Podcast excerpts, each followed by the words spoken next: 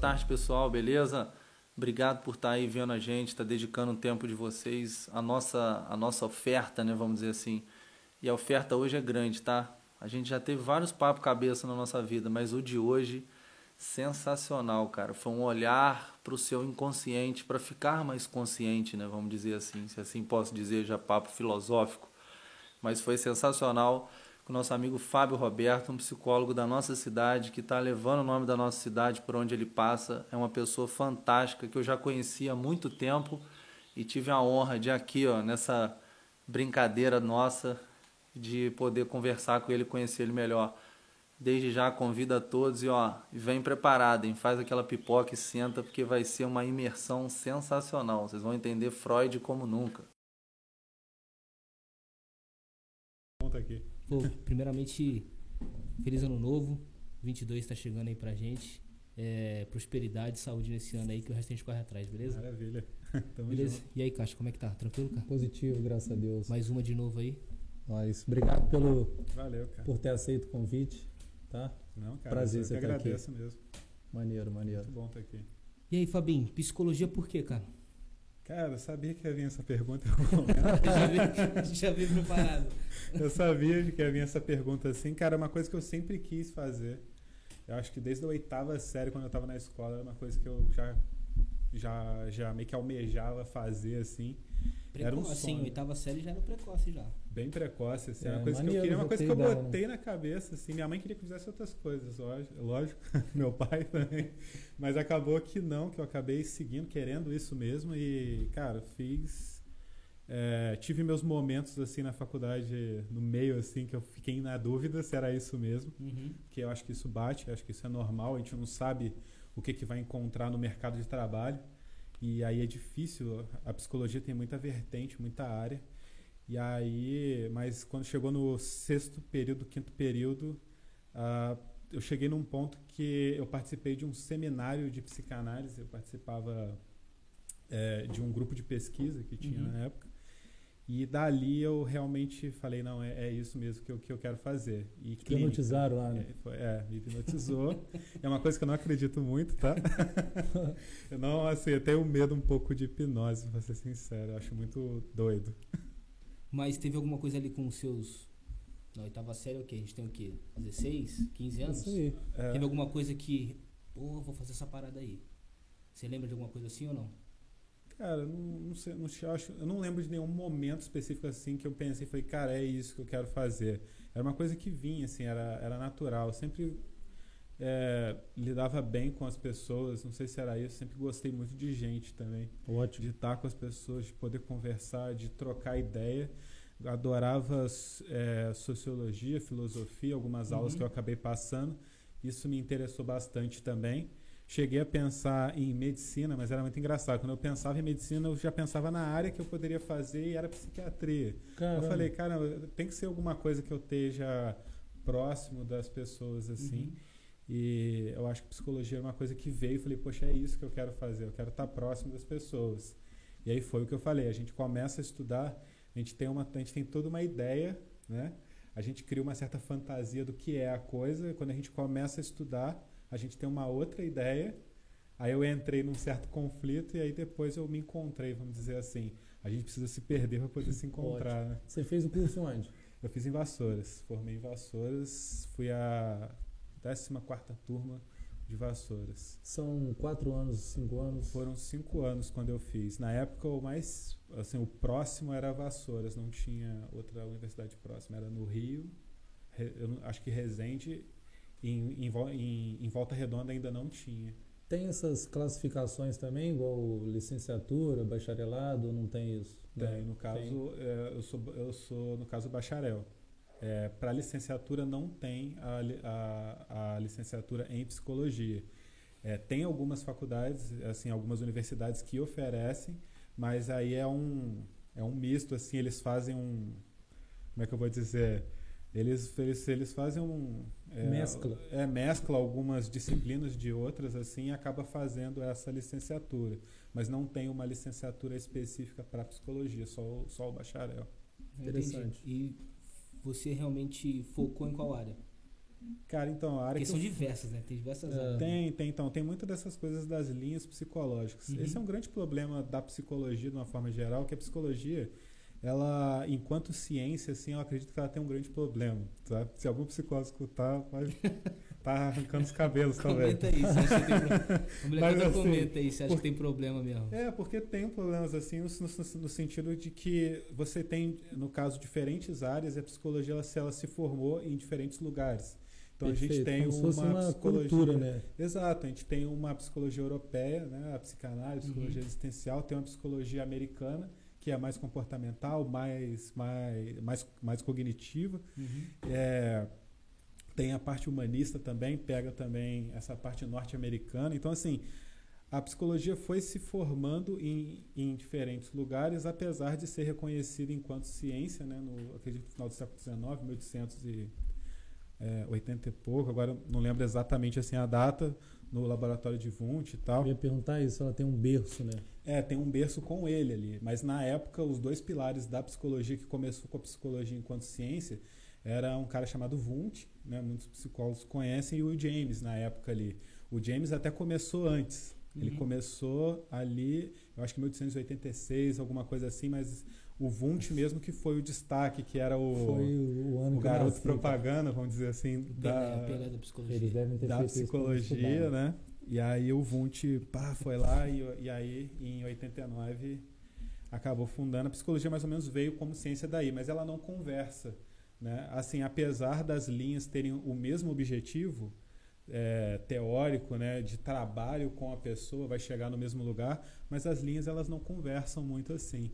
E assim, a linha que eu escolhi, que foi a que você me perguntou, é, é a Uhum. psicologia analítica, que foi até uma especialização que eu fiz, comecei em São Paulo e eu depois fui no Rio.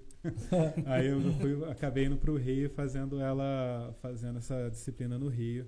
Eu sou psicólogo analista, é uma das minhas, especializa é uma das minhas especialidades. E aí depois eu fui continuando com a pesquisa também. A pesquisa na parte acadêmica, você foca mais ou menos aonde? Isso aí? Acadêmica, eu comecei mestrado na UFJF, comecei Uhum. a fazer mestrado. A minha área de pesquisa era a ciência da religião, com foco, isso. com ênfase e foco em psicologia. Como seria isso da, relacionado à religião? Então, é, há uma grande demanda, né? Você não vai julgar, eu não vou fazer nenhum é, numa Comparação, é, né? nenhuma, é, eu não vou propagar, não é nesse sentido, mas assim, você vai trabalhar com fenômeno religioso, coisas que acontecem no consultório. As pessoas trazem muito isso. A religião ela é algo inerente do ser humano, seja de forma é, ali naquele contexto religioso mesmo, como as religiões formais que a gente conhece, né? parte mais tradicional, assim. mais tradicional, a gente tem o tradicional, mas a gente tem as religiões também daqueles que se dizem ateus também, que de certa forma acabam fazendo rituais na vida, vamos- Perfeito. vamos dizer assim, e criando suas próprias religiões ou espiritualidades também. Então eu- era uma coisa que eu via muito na clínica, eu me amarrava nisso e aí eu dei ênfase nisso. Até estava comentando com ele um pouco antes da gente começar aqui, o meu orientador foi incrível nisso, porque é um, é um, é um orientador de outra região, ele, ele era hindu, cara. Muito Hindu. maneiro isso. Então, assim, ele, a, Cara, a, não conheço nenhum hindu. a experiência que ele trouxe, foda.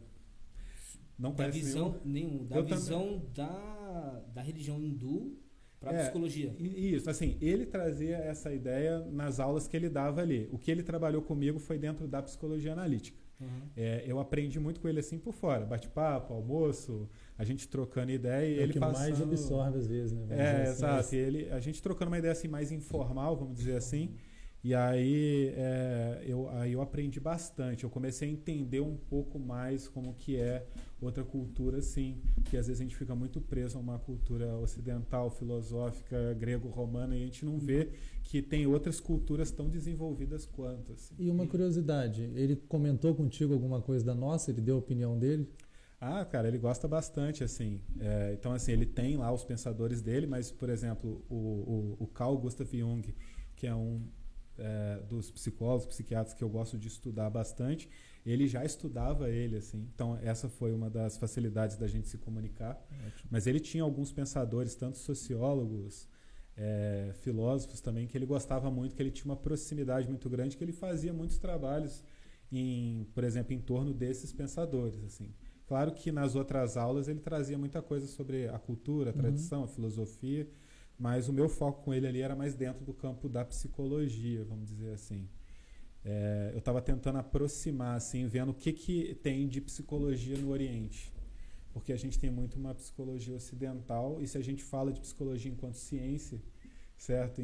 Uma ciência que conversa, por exemplo, se a gente fala aqui de um cara que é físico, por exemplo, ou químico, Uhum. os caras vêm aqui, eles trocam ideias, eles estão falando a mesma coisa. O cara que está falando de física aqui no, no Valença está falando de física, sei lá, na, na- Tabela periódica, na Polônia, ali, né? no Japão. A ciência, A ela- língua é a mesma. é a mesma. caras, né? na medicina também, Uhum. né? E, e em outras áreas também, mas na psicologia não, não tem isso, assim, não tem essa comunicação. Às vezes eu estou falando de uma abordagem aqui, se você estudou outra abordagem, eu estou falando grego para você, parece. Nada a ver. E às Entende? vezes a gente não entende a nossa cabeça, né? Faz coisas que não é não são boas pra gente, a gente mesmo assim faz. Quem dirá a gente entender às vezes alguma pessoa, pra onde orientar ela a sair daquele ponto negativo. É um negócio tão profundo quanto bem, é né? isso aí, né, cara? É, Exatamente, cara.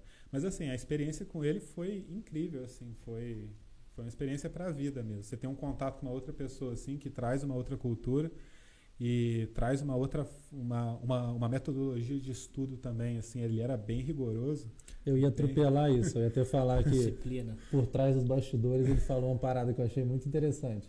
Que vou te vou falar a sua fala e você Discorre que- depois. É, que a galera tinha um certo receio de chegar até esse, até esse orientador, né? Tinha receio de que ele fosse orientador. Ele era rígido. E o Pô, Fábio galera. conheceu ele sem. se Conheceu assim, né? Sem querer querendo a ponto de, de ir pra essa entrevista, né? A Sem saber que tinha- o cara era isso. A galera tinha muito medo, cara. Era uma casca aquele. Exato. Cara, porque assim, ele é muito erudito. O cara sabia sete línguas assim, trocava fácil assim. Falou, falou que só não aprendeu alemão porque não, não dava tempo. Mas ele sabia três línguas hindu, é, francês. O português dele era claro, claríssimo. Assim, escrevia em português, inglês, Mas ele francês. é brasileiro ou é estrangeiro? ele? Estrangeiro, cara. estrangeiro? Ele morou, assim, ele é indiano mesmo, nasceu lá, Porra. família e tudo mais. Aí ficou lá Foda, até né? os 17 anos. Com 17 anos ele fez um intercâmbio para fazer faculdade aqui no Brasil. Fez faculdade nesse campo de ciências humanas, assim. Uhum. Depois que ele se formou, parece que ele deu uma continuidade com o mestrado, voltou para a Índia. Fez doutorado, pós-doutorado. E aí ele ficou na Índia um tempo, acabou passando num processo na UFJF e foi para lá. E assim que ele foi para lá, é, ele, quando eu conheci ele, ele estava há quatro anos lá, estava fazendo Uhum. quatro anos que ele estava lá. E aí ele é muito erudito, culto pra caramba, assim, um cara extremamente crítico, mas extremamente carinhoso também. E a galera tinha muito medo de ser orientando dele. assim. Se aproximar. E também. aí, quando eu me inscrevi, eu não sabia, não conhecia o cara, não conhecia nada de mestrado. Eu fui tentar para ver qual é, certo? Não é, porque eu, eu nem queria a vida acadêmica. Eu queria, eu tava pensando em mestrado mais por currículo, não era nem por dar aula E ele foi um dos que me das motivou pessoas que te incentivaram a continuar no acadêmico. a Então. dar aula. Maneiro, cara. E aí, assim, quando eu conheci ele, a gente começou a trocar. A gente teve entrevista. Cara, teve um processo rigorosíssimo, difícil pra caramba, assim. É, nem sei como. Passei, passei. e aí eu cheguei lá e a gente trocou, a gente conversou bastante na entrevista que eu tive com ele, assim, entrevista bem séria. E aí, no meio da entrevista, eu parei assim do nada e falei, pô, cara, cara, eu não tô conseguindo, é que eu tô me sentindo incomodado, desculpa. Mas você é hindu, por acaso? Você é indiano? Aí o cara começou a rir, gargalhou pra caramba, assim. E aí ele falou, cara, eu gostei de você, mas por que, que você tá falando? Eu falei, cara, não sei, é diferente seu olho. aí ele achou muito engraçado, assim, a gente começou a conversar sobre outro assunto, não era nem a pesquisa em si. E aí ele falou, cara, acho que você é um, um orientando, que é uma pessoa que eu orientaria com certeza e tal. Porra, que foda. E aí eu trabalhei com ele. E aí, assim que a gente trabalhou, me fez o convite pro doutorado também. Apesar de hoje, assim, a gente é muito amigo. Legal. Eu assisto aula co- dele de graça, assim, a gente conversa, troca bastante. Mas eu tô numa outra linha de pesquisa hoje. Hoje eu saí, já, do, já saí do mestrado, tô no doutorado. E hoje eu trabalho com, Rich- com Richard Simank, que é um outro também. peso também. é um outro peso também. Um cara tem história também. Na UF. Na UFJF. Na Juiz de Fora. É, Mas, Ótima faculdade. E legal isso dele lá na Índia saber da faculdade aqui de alguma forma, né? A ponto de vir pra cá. Sim, sim. Muito interessante é, isso. Ele, e ele fez no Rio, né? Ele fez no Rio, mas ele fez o processo para Juiz de Fora. legal. Nessa parte de religião que você comentou, Hum. existe uma diferença entre um paciente que ele é espiritualizado, vamos dizer assim, Claro. que segue uma religião, e do cara que é ateuzão e tal, não liga muito pra isso aí. É, é discrepante realmente? ó? O tratamento de algum, de outro assim? Não, não, o dia a não, dia, a terapia? Não, não, nesse sentido não. É assim, eu só. Eu lido muito, igual eu comentei isso, com um fenômeno religioso. Se a pessoa traz isso, se isso tem às vezes algum significado. É, e aí a gente trabalha aquilo assim, sem nenhum tipo de julgamento, certo? A gente vai trabalhando Imparcial, dentro, né? é, dentro do, do que a pessoa entende por aquilo ali. Então, assim, aquilo às vezes pode ser um grande, um grande diferencial é, para a vida dela. E às vezes não, tem pessoas que às vezes nem comentam a respeito disso. E eu também não forço esse tipo de assunto assim, só se a pessoa realmente trouxer de alguma forma. Então, às vezes a pessoa relata em sonhos, ela fala, sonho estranho, sei que, não sei o quê, e aí às vezes comenta de alguma figura, alguma imagem religiosa. E existe uma interpretação disso de sonho, realmente. Né? Ah, sim, é uma das técnicas que eu mais trabalho dentro da, dentro da psicologia analítica, é realmente com análise de sonho. Só que eu realmente, assim, é, eu trabalho com isso, é uma das ferramentas que eu gosto muito de usar, mas eu não trabalho isso com qualquer pessoa. Vocês podem chegar do meu consultório, por exemplo, a gente trabalhar e a gente não falar nada de sonho, assim. Porque hoje eu aprendi uma coisa na psicologia que é bem importante, que você tem essa escuta qualificada para você trabalhar com alguém, mas o mais importante é você ver o que, que a pessoa precisa. assim. Perfeito.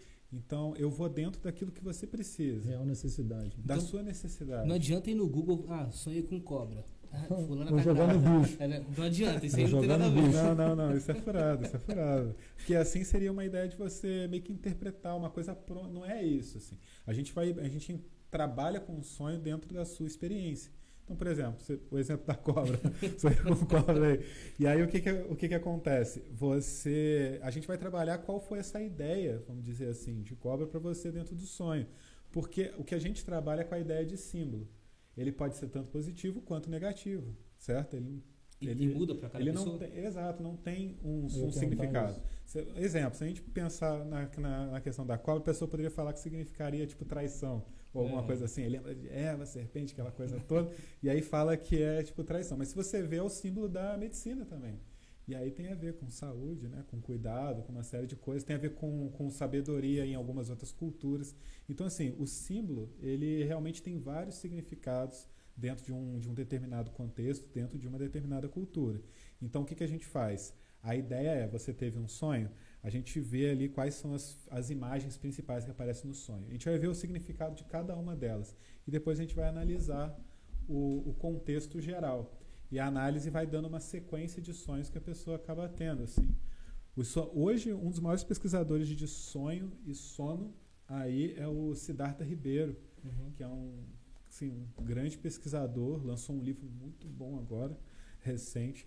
E ele tem, tem o Instituto do Sonho no, no Recife, ele tem um trabalho com sono e sonho muito bom, muito bom de verdade.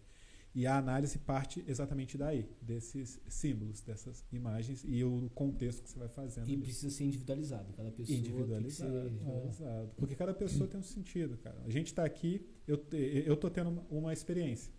Ok. Você está tendo uma experiência, você tá Uhum. sentindo alguma coisa, você está tendo uma outra experiência. A gente está no mesmo lugar aqui, Perfeito. mas se a gente depois, depois, sei lá, de uma hora, a gente trocar uma ideia aqui, cara, cada um vai, vai perceber coisas diferentes. Vai ter momentos que você vai achar muito legal, tem Perfeito. momentos que não. Da Entende? mesma, da mesma, da mesma situação, né? Só que cada um vai interpretar uma coisa. Exatamente, cara. É tudo dentro disso aí. E a psicologia tem explicação para isso. Tem explicação dentro disso, assim, para essa percepção individual de cada pessoa, assim, sabe? Pô, maneiro. Você já foi algum psicólogo? Já, cara. Já Todo tem que- psicólogo tem um psicólogo? Tem. É porque assim, o que, é- o, que, o que que acontece? Dentro da clínica, se você for um psicólogo clínico, for trabalhar com clínica, é tipo, um dos requisitos é você fazer terapia também. Sim. Porque o que acontece? Às vezes as pessoas não entendem isso também. Ah, você tem que fazer terapia, né? Tem, tem, tem, tem até psicólogo que não entende, assim, a fundo por que, que tem que fazer terapia, assim, às vezes não entende. Porque tem psicólogo que às vezes assume esse, esse lugar de terapeuta como uma, uma forma de poder também, sabe? Tô aqui, o cara É, dá É toda a intimidade ali, e aí, né? Mas assim, você faz terapia por quê? Porque você, como qualquer outra pessoa, você vai passar por situações na vida que você às vezes vai precisar, certo? Não é, não é que tenha a necessidade, mas para o psicólogo em especial é importante ele fazer terapia, porque senão, vamos dizer assim, você vai até o consultório, começa a colocar as suas questões e eu me Uhum. identifico com elas, certo? E aí, de repente, eu tô fazendo a terapia para mim. Eu entendi, entendi. E aí, eu não tô separando Entendi. é, o que é seu e o que é Entendi. meu. Certo? O que é meu, o que é meu é, é, é lá. Um, um gancho nisso, sem você perder seu raciocínio, Não, desculpa. pode falar. Mas eu já vi pessoas falando que psicólogo costuma não atender quem eles conhecem ou pessoas da família. Isso procede ou é uma lenda isso? É, assim, a- a- eu, vou, eu vou te falar por quê. O que que acontece? Eu não, assim, apesar de estar na academia, até dando aula eu não sou tão acadêmico, tá? Eu, normalmente eu falo de forma assim bem, fazendo uma série de analogias, falando, fazendo uma série de coisas. Mas basicamente é o seguinte, pensa que você está atendendo, eu estou atendendo o meu tio, por exemplo, tá? E aí você chega numa sessão onde é individual e o cara tem um espaço ali para ele poder dizer o que ele quer, falar o que ele quer. E aí ele fala alguma coisa, sei lá, da minha tia, na minha frente, assim. E às vezes eu tenho que chamar a atenção dele um pouco. Não chamar a atenção, mas às vezes eu tenho que fazer algum tipo de interferência. Eu tenho que intervir com alguma coisa ou trazer algum ponto da fala dele pra gente, pra gente repensar melhor, às vezes, aquele ponto ali e tal. E, cara, aí, beleza. A- Aí vem várias perguntas. Será que eu vou conseguir fazer isso com meu tio? Perfeito. Às vezes eu va- vai ter al- algo emocional em mim que vai acabar me, me travando ali nisso também. E aí se tem aquele churrasco de família também, Pô, tá os é. dois lá, você sabe da coisa, certo? E se você, se por acaso pode acontecer você soltar para alguém também, já não é mais terapia, vira fofoca, Perfeito. certo? Então assim, não dá porque tem muita tem- porque tem o seu lado, tem o seu lado também. Tem a minha experiência de saber, de ter uma experiência com meu tio, né? Uhum. O meu tio ele tem uma série de significados para mim. E aí quando ele está na terapia comigo, isso de alguma forma vai pode vir a extrapolar. Isso, isso não quer dizer que não pode, tá? As pessoas podem atender se, se quiser, não tem essa limitação. Mas tem sempre esse cuidado, assim, para que você não possa, tipo, extrapolar, né? Você acabar... Porque isso acaba gerando uma, uma, certa né? confusão, gera um mal-estar. E e se tal. for uma pessoa cética também, pô, mas por que, que ele tá perguntando isso? Será que É. ele quer influenciar alguma coisa? No né? meio da né? consulta. Porque já conhece a família, já conhece tudo. Eu digo o paciente é, se questionando do, do, do psicólogo, né? Pô, ele, ele levantou tal questionamento aí, mas por que será que ele levantou isso? Será que alguém pediu para Querendo influenciar isso? alguma coisa, né? Cara, eu já é, imaginaria assim também. Então, nas sessões eu normalmente, quando estou com algum paciente ali, uma das coisas que eu sempre faço, eu faço uma primeira sessão com uma anamnese, bem feita assim, Uhum. no caso, fazendo uma série de perguntas da, da pessoa, não só psicológicas, mas, mas fisiológicas também, certo? Orgânicas ali, o que o paciente tem, o que o paciente está sentindo. Mas uma outra coisa que eu deixo bem claro com ele é sobre é, a fala dele na sessão, para ser bem sincero, franco e sempre falar o que, que ele está sentindo assim. Transparência, Não, não né? importa. E você certo. consegue ver se a pessoa tá sendo sincera, não consegue? Dá pra Dá, ver, né? dá, pra- dá, Dá dá, pra, perceber. Dá pra dar uma pescada nisso aí. É, e, se- e, cara, eu falo mesmo, ó, se, você, se eu chegar na sessão falar tal coisa, você achar que eu sou um escroto por causa disso, fala que eu sou um escroto. Eu não vou brigar com você. E até quando a pessoa chega pra mim e fala, olha, eu tô. Teve uma pessoa que chegou pra mim que falou que queria fazer um outro tipo de terapia na época. Eu tava, atendi ela durante o período, queria fazer um outro tipo de terapia. E a terapia seria mais no campo da holística, assim, né? É, tinha umas questões místicas, algumas Sim, questões assim. pedra. Eu falei, olha, se- esse é o caminho da pessoa, eu não mando em, nin- em ninguém. E eu falei, olha, ótimo, se você acha que esse é o caminho, perfeito. Aí a pessoa me agradeceu muito e tal, falou que esse era o caminho dela, ela foi. Quando deu seis meses, assim, mais ou menos, ela me ligou e falou assim, olha, já passei pela experiência, eu gostaria de voltar para a sessão agora. E aí ela voltou, Que a gente maneiro. retomou e a gente continuou o trabalho a partir dali. E ela me contou toda a experiência que ela teve antes e o quanto que aquilo foi Uma importante fase que ela precisou passar. Ah, uma legal. fase. Então a gente tem que respeitar isso também. Assim como co- eu respeito o trabalho de qualquer outro psicólogo. assim. Às vezes eu, eu sei que, enquanto psicólogo, eu não vou dar conta também de muitas coisas. assim.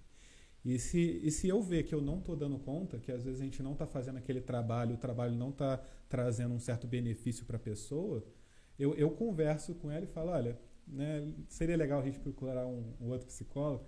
Aí a pessoa, ah, você tá está tendo me uma evo- mandando embora. Não tá tendo uma evolução ali, tá empatado ali, É. né?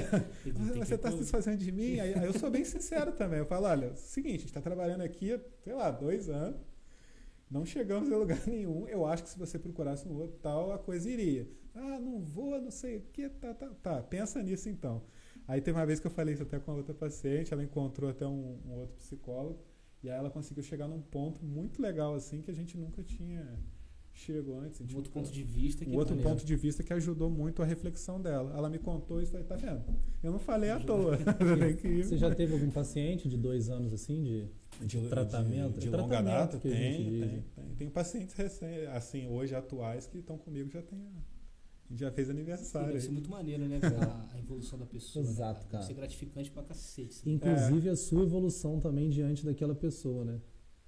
É. Rola isso, né? É, assim, em relação a, a- hoje a experiência de, de atendimento, né, de, de tratamento, em relação a quando eu comecei, 2013 para agora, eu acho que mudou muito, assim, eu, eu, pelo menos cresci muito em relação à abordagem clínica, assim. Eu acho que me deu uma segurança maior também. Hoje em dia eu é, lido com muitos casos, trabalho com saúde mental, então a quantidade de casos, transtornos é, é violenta. E assim. uma curiosidade, nesse, você falou 2013, tem oito anos então, né? Que você está atuando, nove. É. Nesses nove anos, você passou por algum processo de ter que mudar a sua anamnese? De Já. acrescentar perguntas ou tirar outras Já, já. da- da- das coisas que vão acontecendo e mudando também essa, essa- esses um problemas. o que né? é anamnese, aí depois responde. Beleza, beleza. A anamnese seria assim, basicamente seria essa, essa entrevista, é, no caso inicial, que a gente faz com a, com a pessoa, realmente pegando os dados dela assim. Não só os dados, é, no caso, pessoais dela assim, mas os dados, é, assim, o, o, o histórico dela mental, psicológico, é, fisiológico. Então a gente pergunta se a pessoa tem uma doença, a escolaridade, Quadro na família, o, o quadro na família, se tem algum histórico também. Então a gente vai fazendo uma série de perguntas assim. Tem mais ou menos uma. Um, é, tem vários, vários tipos de anamnese, assim, com várias perguntas para você poder lembrar. Você pode fazer de uma forma mais solta também, Sim. uma folha em branco e talvez você vai Uhum. anotando ali. Mas, enfim, tem as formas ali, mas eu mudei bastante. Eu comecei com um tipo de anamnese, depois eu fui colocando da minha forma. Maneiro. É, com criança eu fazia completamente diferente, as perguntas eram muito mais do que, do que com adulto. Eu tinha um contratinho que eu fazia com as pessoas no início, eu fazia um contratinho assim e eu explicava o que, que era psicoterapia. Porque eu sempre achei que seria importante você trabalhar com- realmente com educação, assim, para a pessoa se informar e saber o que ela está fazendo ali. Perfeito, Porque cara. muitas pessoas chegavam e falavam assim, poxa, eu não sei o que eu estou fazendo aqui. Mandaram vir. É, mandaram eu vir aqui. Uma pessoa me mandou, o médico falou que eu precisava. Mas assim, a pessoa não entendia o que estava fazendo ali. Eu achava, assim, eu sempre pensei que isso poderia ser um problema. Falei, Uhum. não, você tem, você tem que saber o que você está fazendo aqui, porque senão como é que a gente vai trabalhar? Então eu fazia essa carta, isso desde quando eu comecei. Eu- aí eu explicava o que, que era terapia, psicoterapia, como é que eu trabalhava, né?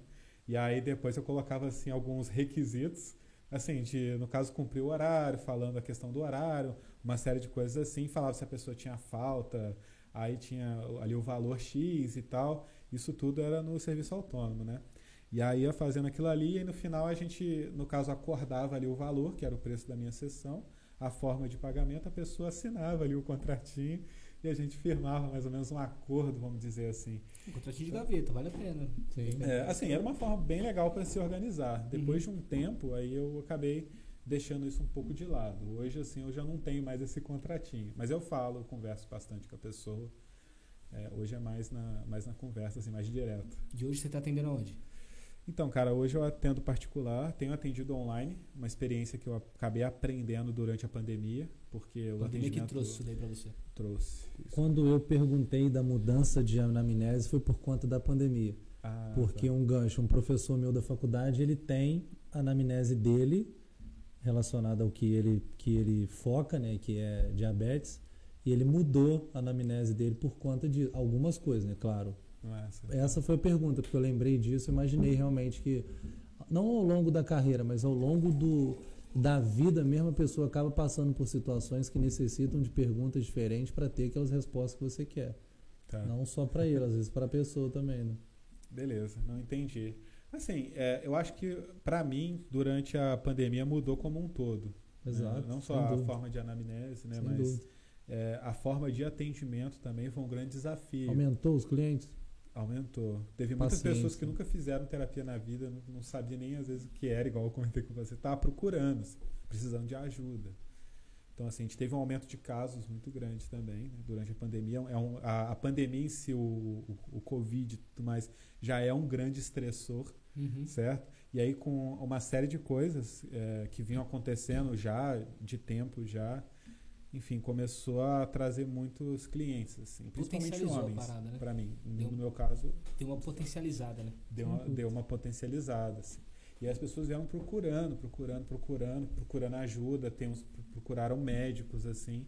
E aí eu comecei a me adaptar. É, no início foi legal, e aí depois começou a vir bastante caso, e começou a ficar difícil, porque você ficar uma hora ali olhando para a telinha, certo? E você, e eu realmente eu foco ali a atenção toda na fala do cliente. Eu não abro nada ali quando eu estou Uhum. atendendo. É eu ali olhando para ele naquela tela, sem nenhuma distração. E aí eu vou, vou, vou. E aí você atende um, atende outro, atende um, atende outro. E aí quando você vê, você tá. Aí você tem que começar a se adaptar. Tem que, a- tem que comprar uma cadeira legal, tem que comprar uma. Você tem que colocar a tela num- numa altura legal, você tem que começar a montar, vamos dizer assim, um, um consultório, consultório, virtual né? né? E, e, e ir se adaptando também a isso, assim. E aí a fazer uma série de trabalhos, a começar, porque antes tinha essa questão do teste ou alguma coisa que você poderia aplicar também, você fazia no papel ali às vezes, ou até no computador, mas na frente da pessoa. E, e agora do modo virtual não, você vai fazer virtual, mas você mesmo vai preencher ali, ou às vezes o cara tem que preencher, você tem que mandar pro cara, né? Ele manda o PDF ou o Word ali, ele faz também. Então, assim, você vai se, eh, se adaptando, vai encontrando também. Mas foi legal, foi um avanço muito bom, assim. Tem, os, tem, tem muita coisa boa Tem nisso. os prós e contras, mas. É, tudo- o grande desafio foi com criança, assim. Com criança E foi- posso tomar o remédio que você me deu? Posso? né? Acho que já deu a hora já. É, de 30 em 30? Então, os 30 outros. minutos agora, de, você É. tomou agora. Ele falou que tem pacientes que costumam tomar, acho que de 12 em 12 horas. Ele falou que o meu, para eu começar, De 12 em 12 minutos. não, vai ser de 4 em 4 horas. Quatro horas. É, mas eu já pra melhor. acostumar, assim, sabe? Ah, Um- Daqui a pouco eu já crio a resistência ao remédio. Já era. É, isso que, é, isso que é falando em remédio, isso que às vezes acaba gerando vício, tá? Porque não tem essa história. Vocês já ouviram falar em algum momento que o paciente fica, às vezes. é, como é que eu vou dizer? Às vezes você fica viciado, preso no remédio, né? Porque. viciado, realmente, né? É, viciado, Você preso, você não se sente sai bem disso assim. toma. Mas isso, cara, é porque realmente as pessoas às vezes acabam tomando remédio errado, assim. Por exemplo, você tem, sei lá, an- ansiedade ou depressão, algum tipo de transtorno, assim, realmente você tem o transtorno. E às vezes você precisa de um, de um tratamento medicamentoso. Uhum. Você recebe aquela, aquela medicação ali o, do médico, ele passa direitinho o tratamento e a pessoa às vezes toma de qualquer jeito, assim. Então, assim, às vezes ela vai falar assim, ah, hoje eu tô muito mal, vou tomar dois. Amanhã eu tô de boa, tô bem. Não eu vou tomar. É, eu não vou tomar. Tomei Só uma. que, é, só que ela não sabe que aquilo está fazendo um efeito no cérebro dela violento. assim. Aquilo é um tratamento, né? Como um remédio, sei lá, de pressão, né? O, que é o cara que é diabético ou tem hipotiroidismo, sei lá, o cara tem que tomar o remédio, é, no caso regular, para manter tudo ali. Uhum. É, quando ele toma um estabilizador de humor, alguma coisa assim, ele precisa manter aquele, aquele tratamento. É uma forma dele sair disso, entendeu? E- Interessante. mas só com, com medicamentos ou artifícios naturais também podem acarretar isso daí? É, cara, naturais acredito também. Vou dar um exemplo para vocês também de coisas que estão que estão realmente acontecendo assim. Mas só para fechar o negócio da medicação, é, porque o, que o que, que acontece? Às vezes a pessoa ela toma errado o tempo inteiro, aí chega no médico e fala, médico, tipo assim, olha, Que tomei, mas não fez efeito nenhum, ainda continuo sentindo o médico. Ué, passei aqui durante dois meses e tal. Tá, vou, vou aumentar. Ele aumenta, continua tomando do mesmo jeito. Só que aí já vai ser um outro efeito. Aí já, aí já se perdeu tudo. Perfeito. Aí a pessoa acaba, às vezes, ficando presa nisso. Cara, com o- a pessoa tomando a, a, a, a, dosagem certinha, seguindo aquele tratamento medicamentoso e fazendo uma psicoterapia, né, a terapia com o, o, o, o, o psicólogo ali, é, a coisa vai, sabe? A coisa, a coisa funciona, a pessoa não vai ficar presa. Tende a tipo de fluir se for feito realmente o que precisa ser feito. Né? É, exato, exato, exato. Eu já li uma, uma coisa uma vez, um artigo, eu vou achar ele, vou até te mandar se você não conhece, com tratamento com LSD.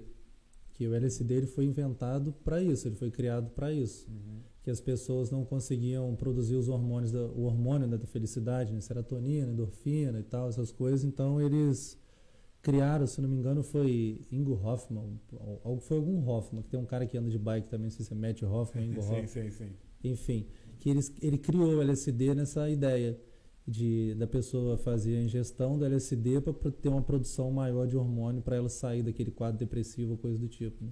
Só que ah. esse cara que criou ao longo do tempo, ele foi experimentando e viu o barato da coisa e deu esse boom, se tornou aí para o uso, vamos dizer, recreativo, né?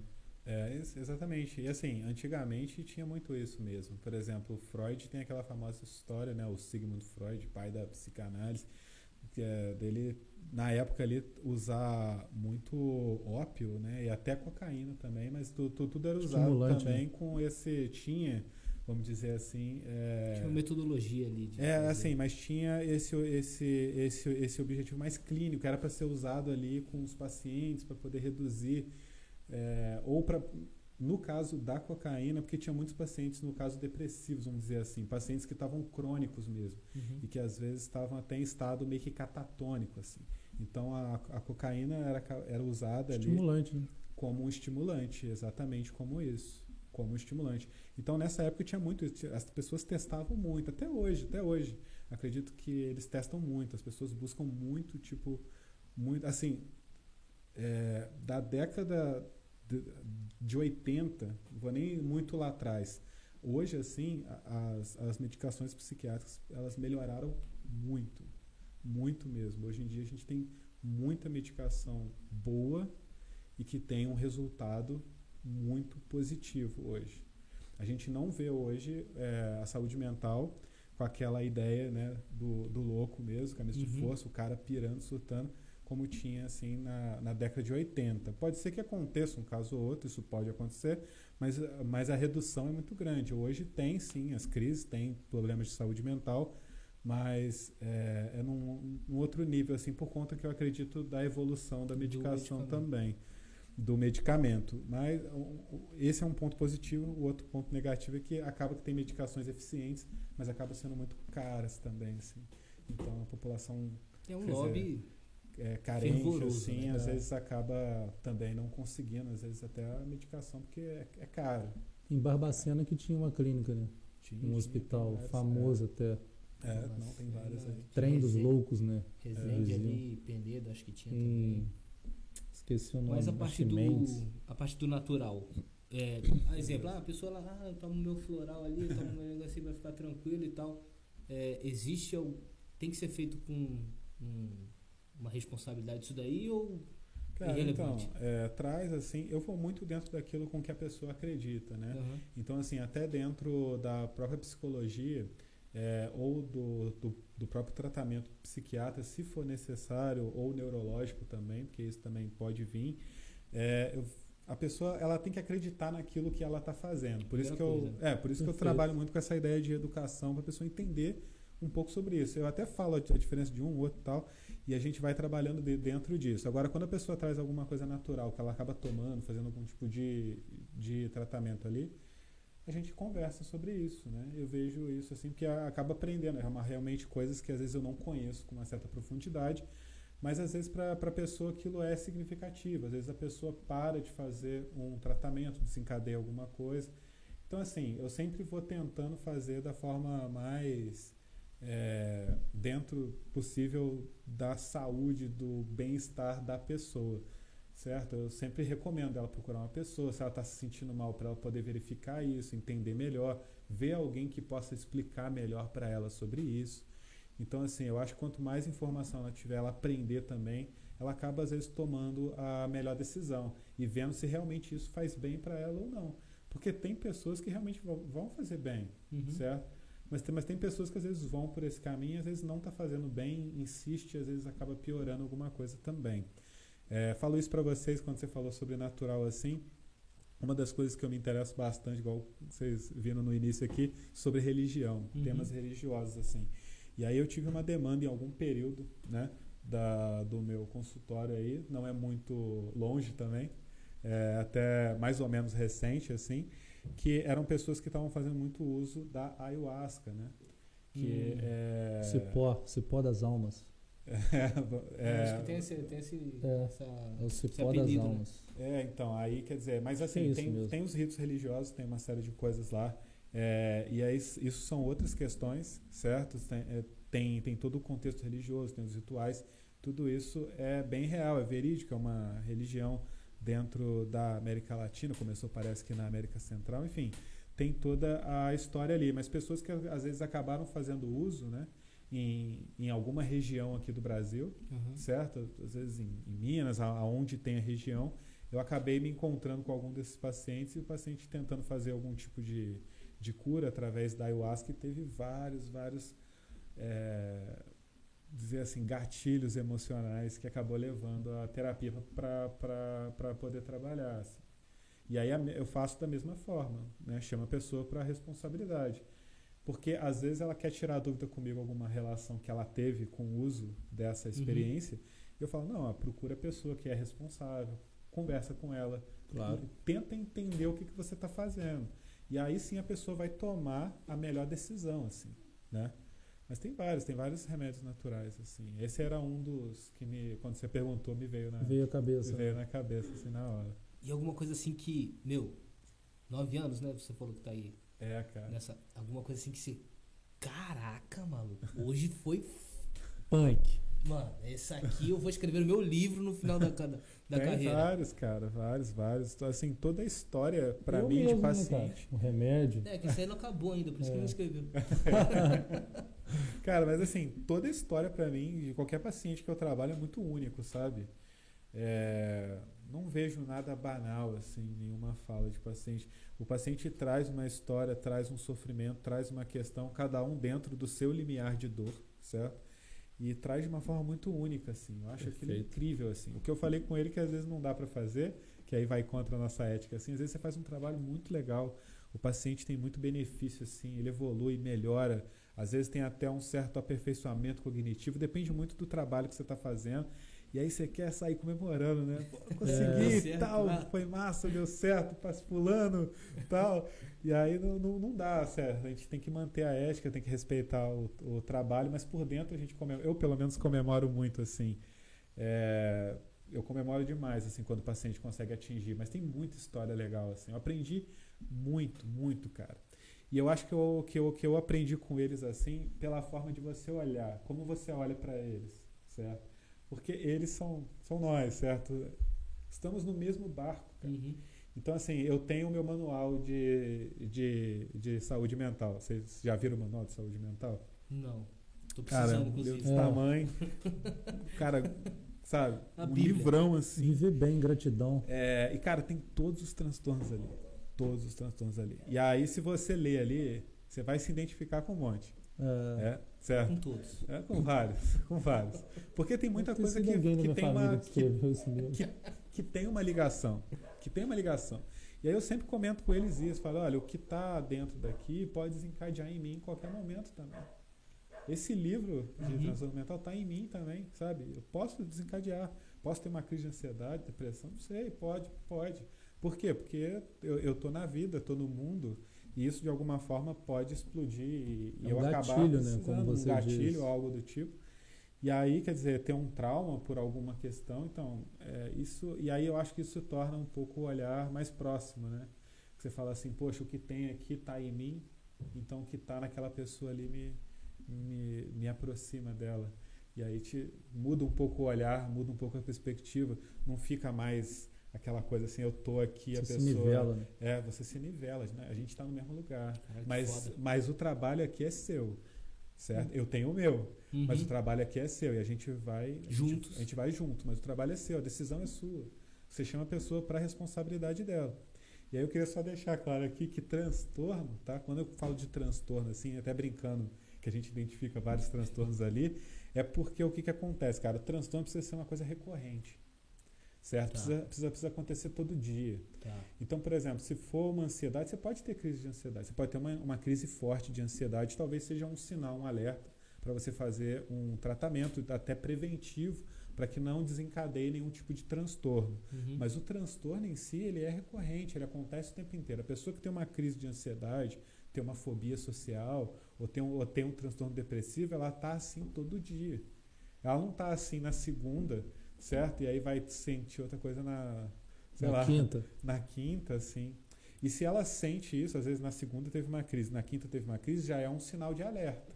Olha, é bom já A frequência ela tá, ela é, tá é bom diminuindo. ali, né? procurar ver, assim, porque pode desencadear, pode piorar. Quanto mais tempo demorar também, aí sim pode desencadear um transtorno.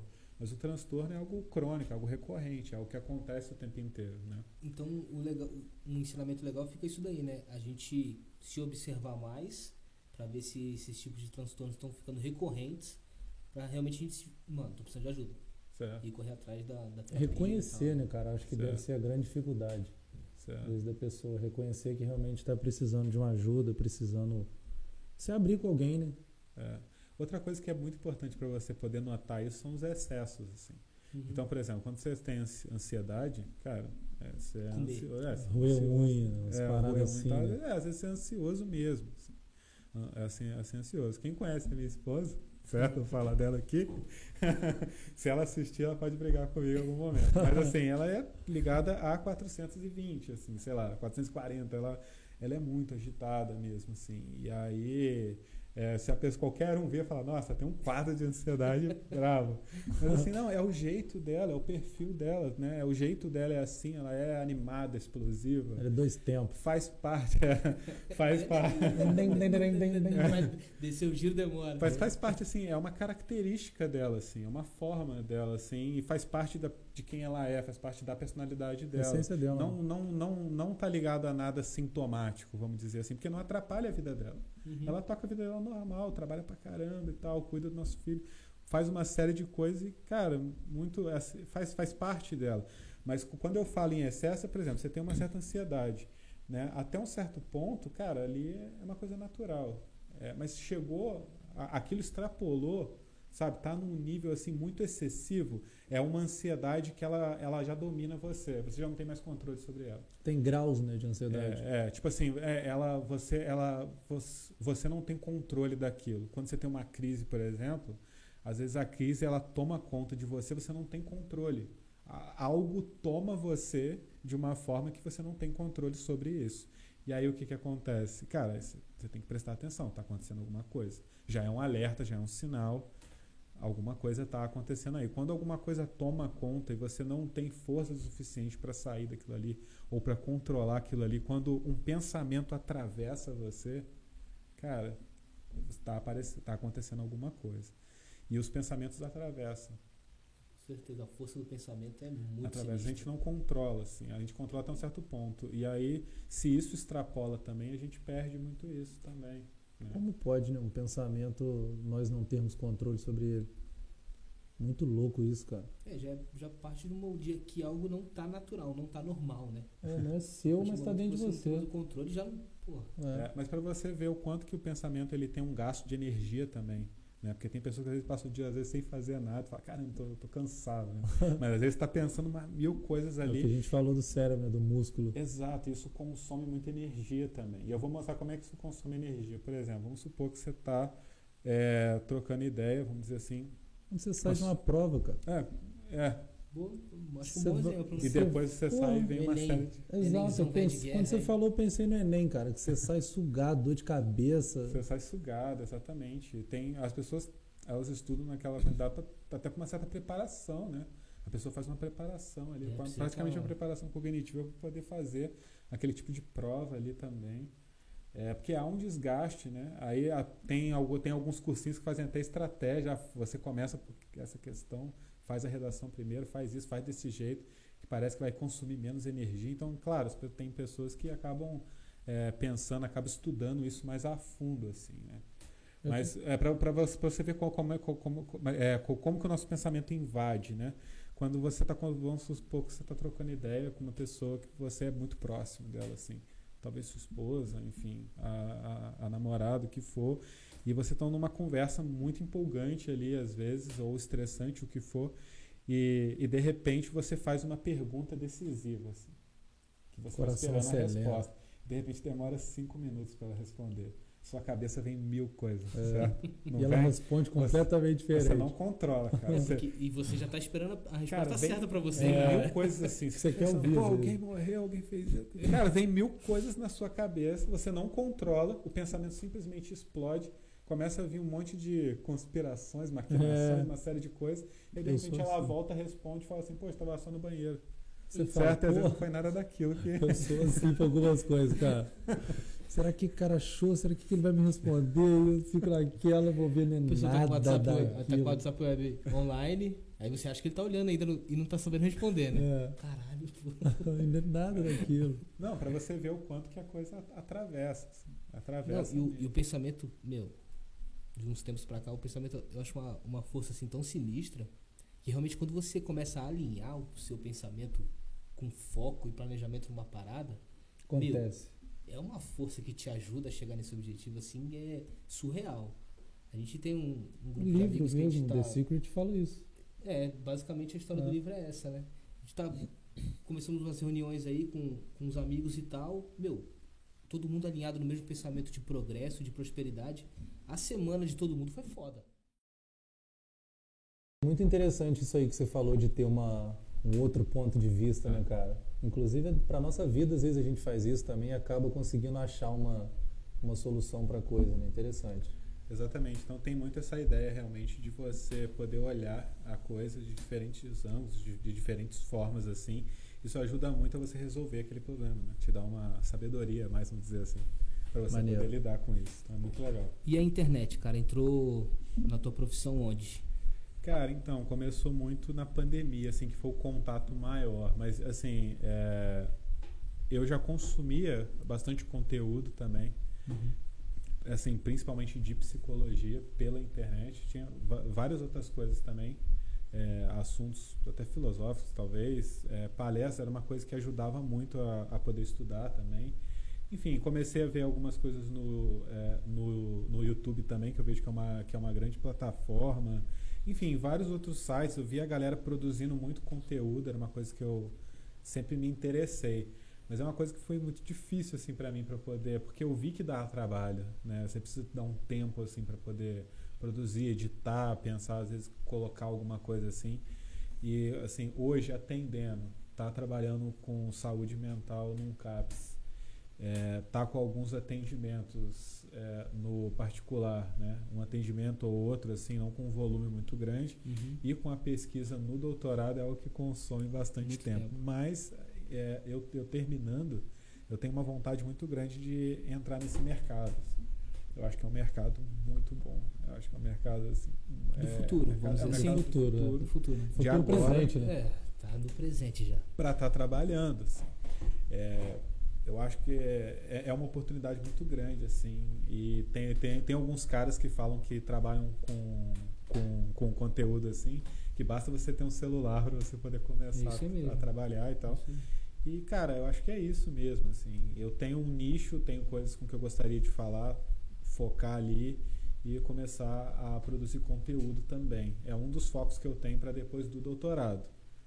Qual né? seria esse nicho? Então, tem vários. Eu sou um cara que gosta bastante de assunto assim. Eu tenho trabalhado muito com ansiedade, em especial dentro do campo. Ah, Prazer, tudo bom? beleza. Ansiedade, prazer, ansiedade. Depois a gente. É, É, tem- nem tanto. Não, então, é um nicho que eu gosto bastante, tenho trabalhado muito com isso, assim, ó, que aparece demais, assim. Então, dentro do campo da saúde mental poderia ser talvez um, um ponto que eu trabalharia, assim. Um outro ponto que eu gosto muito é do cuidado, né? Eu acho que é uma coisa que eu comentei bastante com vocês, assim, é essa relação que eu consigo ter, às vezes, com o paciente ou com alguma pessoa com, com que eu estou atendendo, que eu tenho- realmente tenho essa, essa escuta qualificada, me coloco ali para poder entender. É, eu acho que esse poderia ser um nicho também de estar trabalhando essa, essa inter-relação das pessoas, talvez um, um aprimoramento assim dessa prática social. Enfim, não sei assim ainda especificamente. Eu estou muito com a cabeça no doutorado ainda. É, ainda É nesse tempo. de focar numa coisa só É, também, né? mas eu acredito que quando eu terminar assim, eu vou ter um tempo para poder, poder refletir um pouquinho mais, falar, não, é isso que eu vou trabalhar. E assim, eu sou um cara também que se eu começar com uma coisa e ver que a coisa está indo, eu acho que é isso. Mas eu posso começar a trabalhar também e vejo que não é isso. eu não vou ficar chateado, eu vou ficar muito feliz em saber que não é isso. E às vezes mudar um outro ponto também Ótimo. e começar a trabalhar nisso. Eu acho que a, que a grande questão né, é você dar movimento para a coisa. Se você não der um certo movimento, você não sabe se a coisa vai dar certo ou não. Ótimo. Se você não dá um start, não começa, porque as coisas vão dar errado às vezes é, no, no, no caminho, né? E aí você precisa reconhecer, olha, errei aqui e tal, vai lá e arruma e vamos, vamos pra Parte frente. dali, O talvez. mais né? importante é movimento, tem que ter movimento. Sem movimento você nunca sabe se vai dar certo, se vai dar errado. Você atende em Valença? Atendo. Atendo. Assim, hoje eu tava com um consultório particular é, até 2019. 2019. Eu comecei em 2020 com o consultório também, estava atendendo só um dia aqui em Valença, atendi o dia inteiro e mantendo o atendimento ali. Veio a pandemia, acabei ficando em, em, em Juiz de Fora, a gente não sabia ainda quando iria acabar, se teria vacina ou não. Então acabei, vamos dizer assim, desfazendo esse consultório né, físico e tal, e comecei a trabalhar só online. E, e aí foi online durante muito tempo. E agora, sei lá, final de 2020, que aí eu recebi um convite vinha trabalhar no CAPS com, com, com saúde mental. Aí eu trabalho presencial, mas no particular eu tô, eu tô trabalhando online. Aí talvez esse ano eu volte com os atendimentos. Quando a gente fala de, de saúde mental, qual que é a definição para vocês, vamos dizer assim, profissionais psicólogos, do que é uma saúde mental? O que é uma saúde É, mental? Uma pessoa que tem uma saúde mental, vamos dizer assim, o, o que seria essa saúde? Tá, eu acredito que seja uma pessoa, assim, vou falar um jeito, tentar de um jeito mais simples, né? Mas seria uma pessoa com que tenha, vamos dizer assim, é, que seja, vamos dizer, ah, no caso equilibrada nesses pontos de excesso que eu até comentei antes, Uhum. em relação à ansiedade, ou dentro das emoções, vamos colocar assim, que esteja mais ou menos dentro de um, de um certo eixo, assim, que não, se, que não é, enfim, que, ali. que, que não desequilibre tanto, não fique tão Corpo e mente, é, né, alinhado ali. vamos colocar assim, né? Não fique tanto assim, mas que a pessoa vai encontrando, vamos dizer assim, um certo eixo, né? Ela vai tentando de certa forma equilibrar ali, porque as variações elas vão acontecer. Você vai ser afetado ao longo da sua vida por uma série de coisas. A gente está atrás de uma série de experiências que a gente tem na nossa vida, né? Que a gente vai tendo essas experiências, aquilo vai tocando a gente, vai afetando a gente de uma certa forma. A gente vai, vamos dizer assim, oscilando nas nossas emoções, mas a gente vai de certa forma tentando equilibrar, a coisa vai vai vai equilibrando. A pessoa que não tem uma saúde mental é que ela ela ela perdeu esse equilíbrio assim, ela tá, vamos dizer assim, Desorientada, né, de alguma tá- forma. é, acaba excedendo um pouco em, em algum ponto, ela perde um pouco em algum eixo, vamos dizer assim, e aí ela já não consegue, ela já não consegue dar, dar conta sozinho, vamos dizer assim, dessa questão. E aí acaba procurando várias alternativas que podem acabar, é, acabar enfim, ajudando. É, mas para se ter uma saúde mental hoje, como eu disse, precisa de, de movimento, não, não necessariamente do, do psicólogo. O psicólogo ele é muito importante, tem um papel fundamental para poder trabalhar com transtornos, uma série de coisas assim. Mas, cara, tem coisas que ajudam demais. Assim. Isso, Por que eu, exemplo, isso que eu ia perguntar. Existe uma coisa assim. Existe algumas atitudes preventivas pra gente melhorar cada vez mais nossa saúde mental? que uma das coisas que eu acho que é fundamental é você entender a rotina da pessoa. Uhum. como é que é a rotina, como funciona e tal. E aí, cara, o que que acontece? Tem coisas que se a pessoa toma uma medicação para ansiedade hoje, aquela medicação tem uma eficácia de 60 a 70%. Hoje com o que a gente tem. Não assim, não sei se atualmente agora você tem alguma medicação que tem uma eficácia ou uma eficiência maior. Uhum. Mas é, se você faz atividade física Bom, e você tem uma alimentação regular, bom.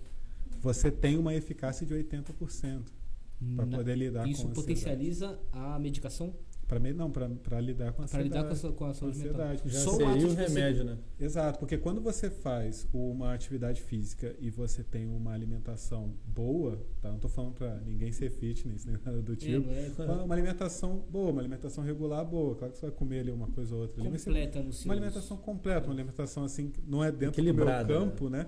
Mas assim, uma Equilibrado. medicação que seja rica, equilibrada, é, cara, tem uma eficácia muito favorável para a ansiedade, assim, no Uhum. sentido que você acaba produzindo determinados, vamos dizer assim, fazendo com que, com, com que determinados neurotransmissores ativem da maneira correta do que aquele, do que aquele estabilizador de humor estaria fazendo também, como se estivesse fazendo o mesmo papel ali, vamos, vamos dizer assim.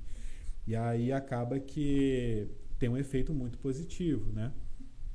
E, e isso em vários outros, né, talvez assim, transtornos, dependendo da gravidade com que o transtorno está também, porque tem pessoas também que às vezes estão numa certa gravidade que não conseguem fazer isso, não conseguem ter aquela alimentação ou atividade física. Mas quando a gente está naquela fase, vamos dizer assim, preventiva, que a pessoa já está uhum. sentindo ansiedade, ainda não é um transtorno em si, mas ela tem umas crises assim, um, é, de tempo em tempo, mas ela começa a fazer. Né? Exato, começa a fazer uma. Começa a fazer uma atividade, começa a, a, a, se alimentar melhor. Cara, o sono é uma das coisas fundamentais, assim. Eu acho que uma das coisas que a gente trabalha hoje com o paciente, quando ele chega com algum tipo de transtorno, mas é transtorno mesmo, assim, uhum. é o sono, é você regular o sono da pessoa. O sono é fundamental para poder trabalhar. Então, se, a, se, nesse ponto preventivo a pessoa já começa a, a, regular o sono, é, faz uma atividade física, assim, já que começa ajuda a melhorar o sono, a alimentação né? e que ajuda o sono, é, cara, isso, isso vai funcionar, assim, vai, vai funcionar. E às vezes a pessoa é, fazendo esse movimento, ela até tem ânimo para poder fazer outras coisas. É difícil? É difícil, porque a pessoa às vezes não tem o hábito para isso também, ela tem que treinar, ela tem que, ela tem que se organizar, ela tem que planejar, ela tem que fazer um certo esforço também. Claro. Não tem uma, uma medicação assim que vai exatamente curar, mas uhum. precisa ter um esforço da pessoa também em querer se cuidar. Foi o caso desse remédio que você me deu, né? Esse aí é só Serei 30% de eficácia. Isso aí. Mas o. Vai falar? Desculpa, pode falar. É, não sei se você sentir a vontade de falar, mas é meio polêmico isso daqui. Ah. A relação coach-psicólogo, cara. É, meu, todo psicólogo precisa ser um coach, todo coach é um psicólogo meio que sem. O que é um coach? O que é, é um psicólogo? Meu, qual é a relação assim que como você definiria assim essas duas vertentes? Tá, beleza, cara. Dentro do campo da psicologia, a gente tem uma linha que é a psicologia, uh, no caso, organizacional, uhum. tá? Ou, ou psicologia do trabalho. Dentro dessa vertente ou dessa linha de pesquisa, estudo, de trabalho também, é, ela tem uma série de, vamos dizer assim, é, de outras sub-áreas, vamos dizer assim, ou de não seria uma sub-área, ramificação sub-área ficaria ruim, mas uh, de, de várias, vamos dizer assim, uh, de várias outras disciplinas que você poderia aplicar, fazer, desenvolver e tal.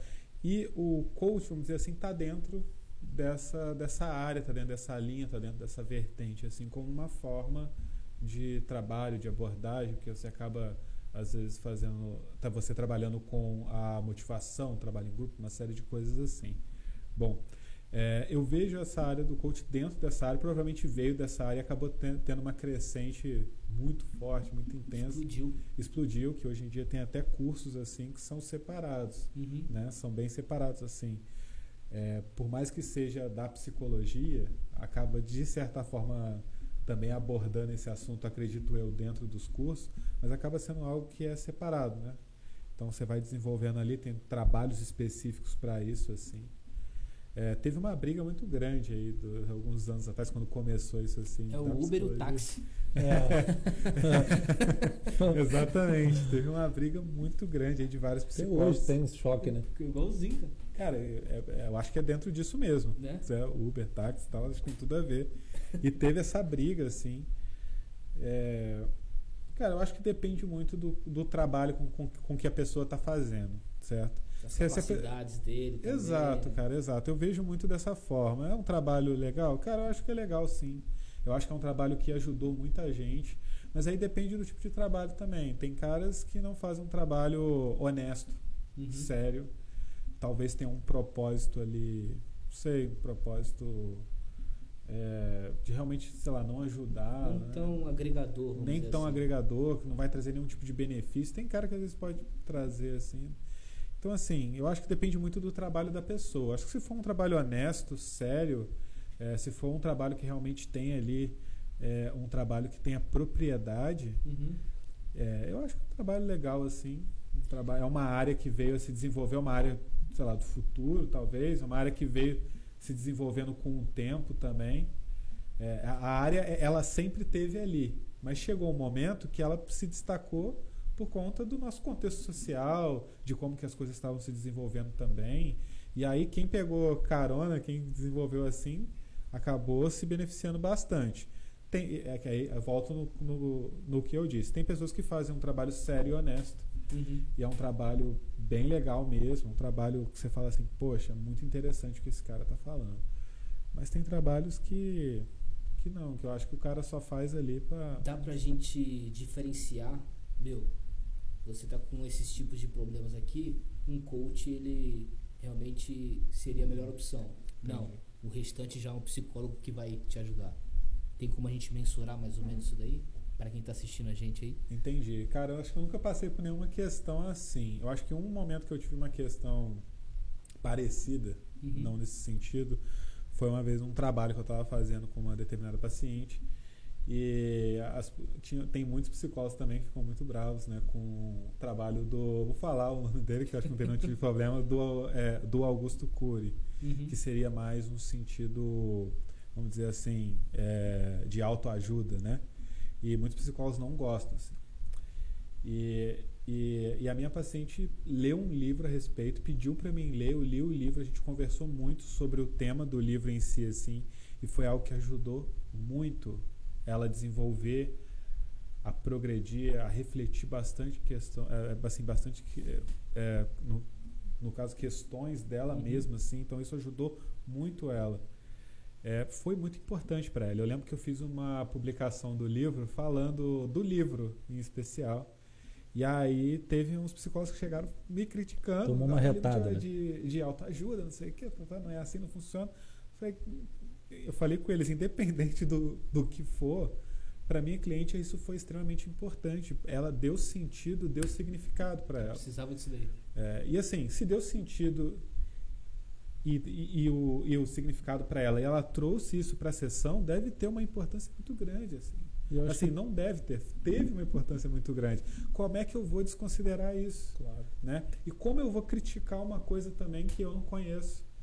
Às vezes eu estou criticando autoajuda e tal, mas eu nunca li nada de autoajuda, não entendo o que é autoajuda. Você sabe o que é autoajuda, né? Então, assim, lê um livro, vê se é isso mesmo. É, é- é- às vezes é ruim, é, mas você tem que ter argumento, você tem que ter embasamento para o que você está falando também.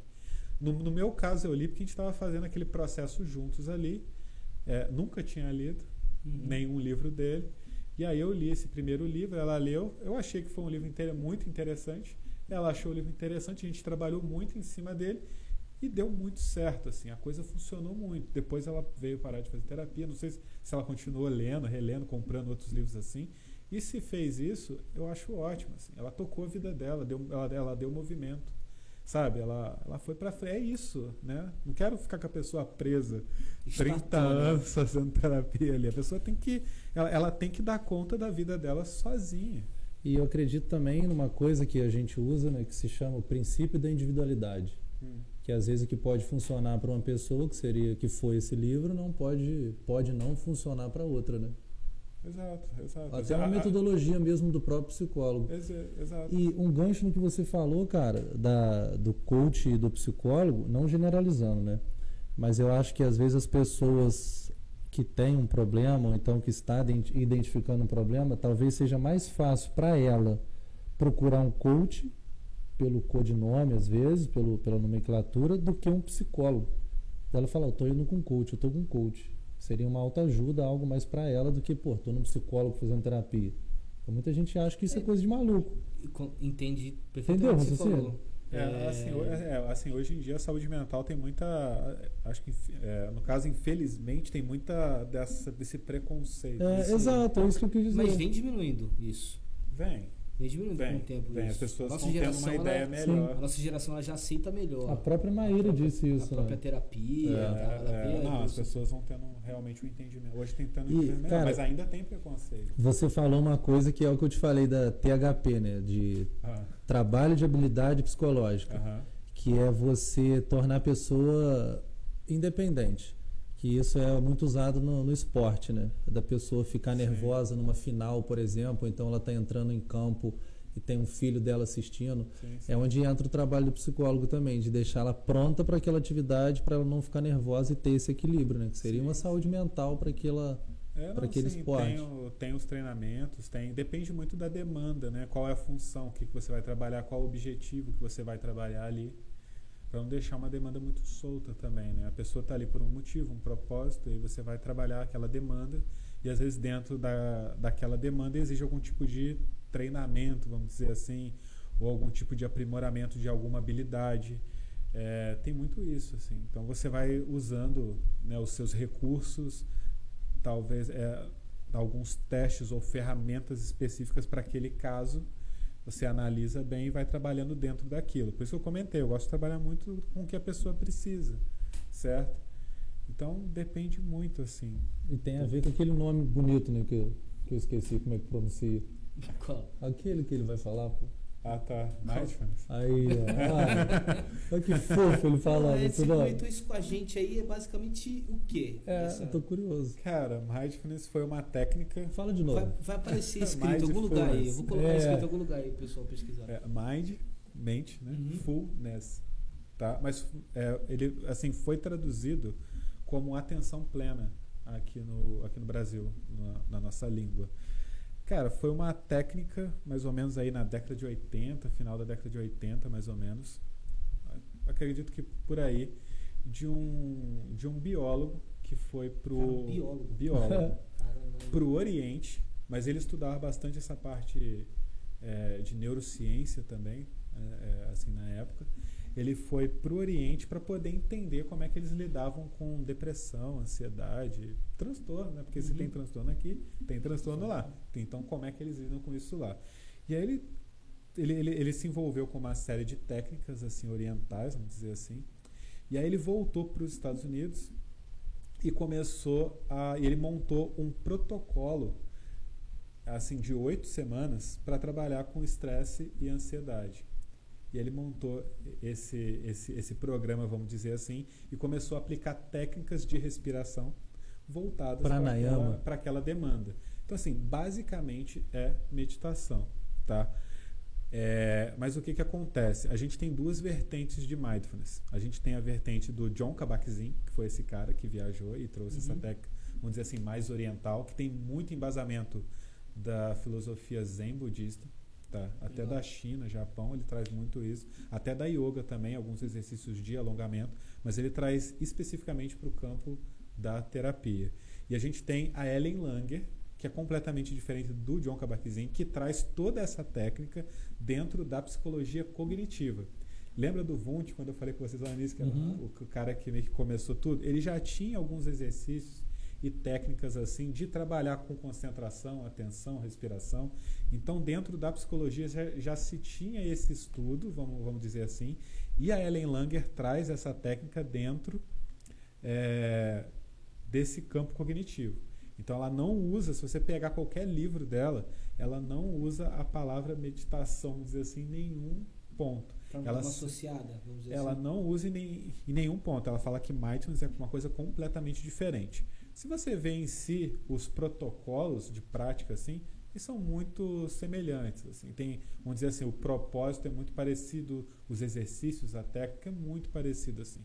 A gente tem alguns protocolos hoje em dia que tem que está ligado a alguns exercícios de tai chi, algumas coisas Uhum. assim. Então assim, traz um pouco essa coisa do Oriente. Do John Kabat-Zinn ele traz o, o Oriente, a Ellen Langer traz mais, traz mais dentro da psicologia. É uma divergência teórica ali, eu acredito que é uma sutileza, assim. mas a prática em si é, é muito semelhante. E aí o que, o que, acontece? Normalmente o mindfulness são práticas de oito semanas. Todos os protocolos normalmente têm oito semanas assim de prática, tá? E aí tem Esse número eu sou apaixonado por ele. é, Oito. porque Meu, ele é prosperidade. Se você vê ele de outro ângulo, ele quer dizer Infinito, infinito. né? Tem Verdade. vários, pra mim tem vários significativos, significados, vamos dizer assim. né? é interessante. Não fazer nenhuma análise agora, tá bom? Faz aí então, pô. Caramba, tá trabalhando em mim aqui. Tem que fa... Daqui a pouco você tá batendo a, mesma, a cabeça na é, mesa. Toma um Não, remedinho. faz, Então me tira, cara. faz esse, Ei. esse nome aí. Mindfulness. Aí, ó. faz isso, número 8 mesmo. Tá. Cara, e assim, eu comecei com isso porque tava, em 2015 tive uma demanda no consultório particular de ansiedade, transtornos, qualquer coisa relacionada ansiedade. Estava é, trabalhando, mas eu fui num congresso apresentar um trabalho e teve uma moça que foi apresentar um trabalho sobre mindfulness e ela falou assim: Nossa, acho que você vai gostar do meu trabalho e tal. Que eu estava falando algumas coisas sobre consciência, apresentando um trabalho assim. E aí eu fui ver o trabalho dela e ela falou sobre mindfulness, e ela trabalhando com mindfulness no esporte. Uhum. E assim, é, eu, eu tive um, dizer assim, um período, um passado que eu era muito envolvido com atividades esportivas, principalmente a, a natação. E eu vi que muitos amigos meus usavam da técnica de mindfulness para poder. Sem saber. Poder, é, eu não estava atento àquilo. E aí eu tomei esse. Falei, cara, eu acho que isso pode funcionar. Comecei a estudar bastante, fiz curso, fiz prática, fiz uma série de coisas. E aí eu comecei a aplicar isso no, no consultório, de forma individual, e aplicar em, em grupo também, a seguir esses protocolos. Assim. E foi assim uma experiência fantástica. Assim. Então, são práticas de, é, de atenção plena, né, desse, é, práticas guiadas, vamos dizer assim, onde você passa um, um, um, determinado exercício, a pessoa faz essa prática, precisa ser, vamos dizer assim, no mínimo umas quatro vezes na semana. Uhum. Você faz uma vez assim no, assim no consultório ou em algum lugar. Tem retiros hoje em dia que algumas pessoas fazem, que é uma coisa mais intensiva também. E as pessoas vão fazendo aquele tipo de prática ali. É um exercício cognitivo porque te ajuda a trabalhar com o seu pensamento. Lembra que eu falei que o cérebro ele, às vezes para, você perde um pouco? Então o que, que ele faz? Você está fazendo um exercício voltado ali com uma técnica, uma técnica específica e às vezes você está fazendo aquela técnica e o seu vem um pensamento e atravessa a sua uhum. prática. Ou às vezes você se sente viajando assim.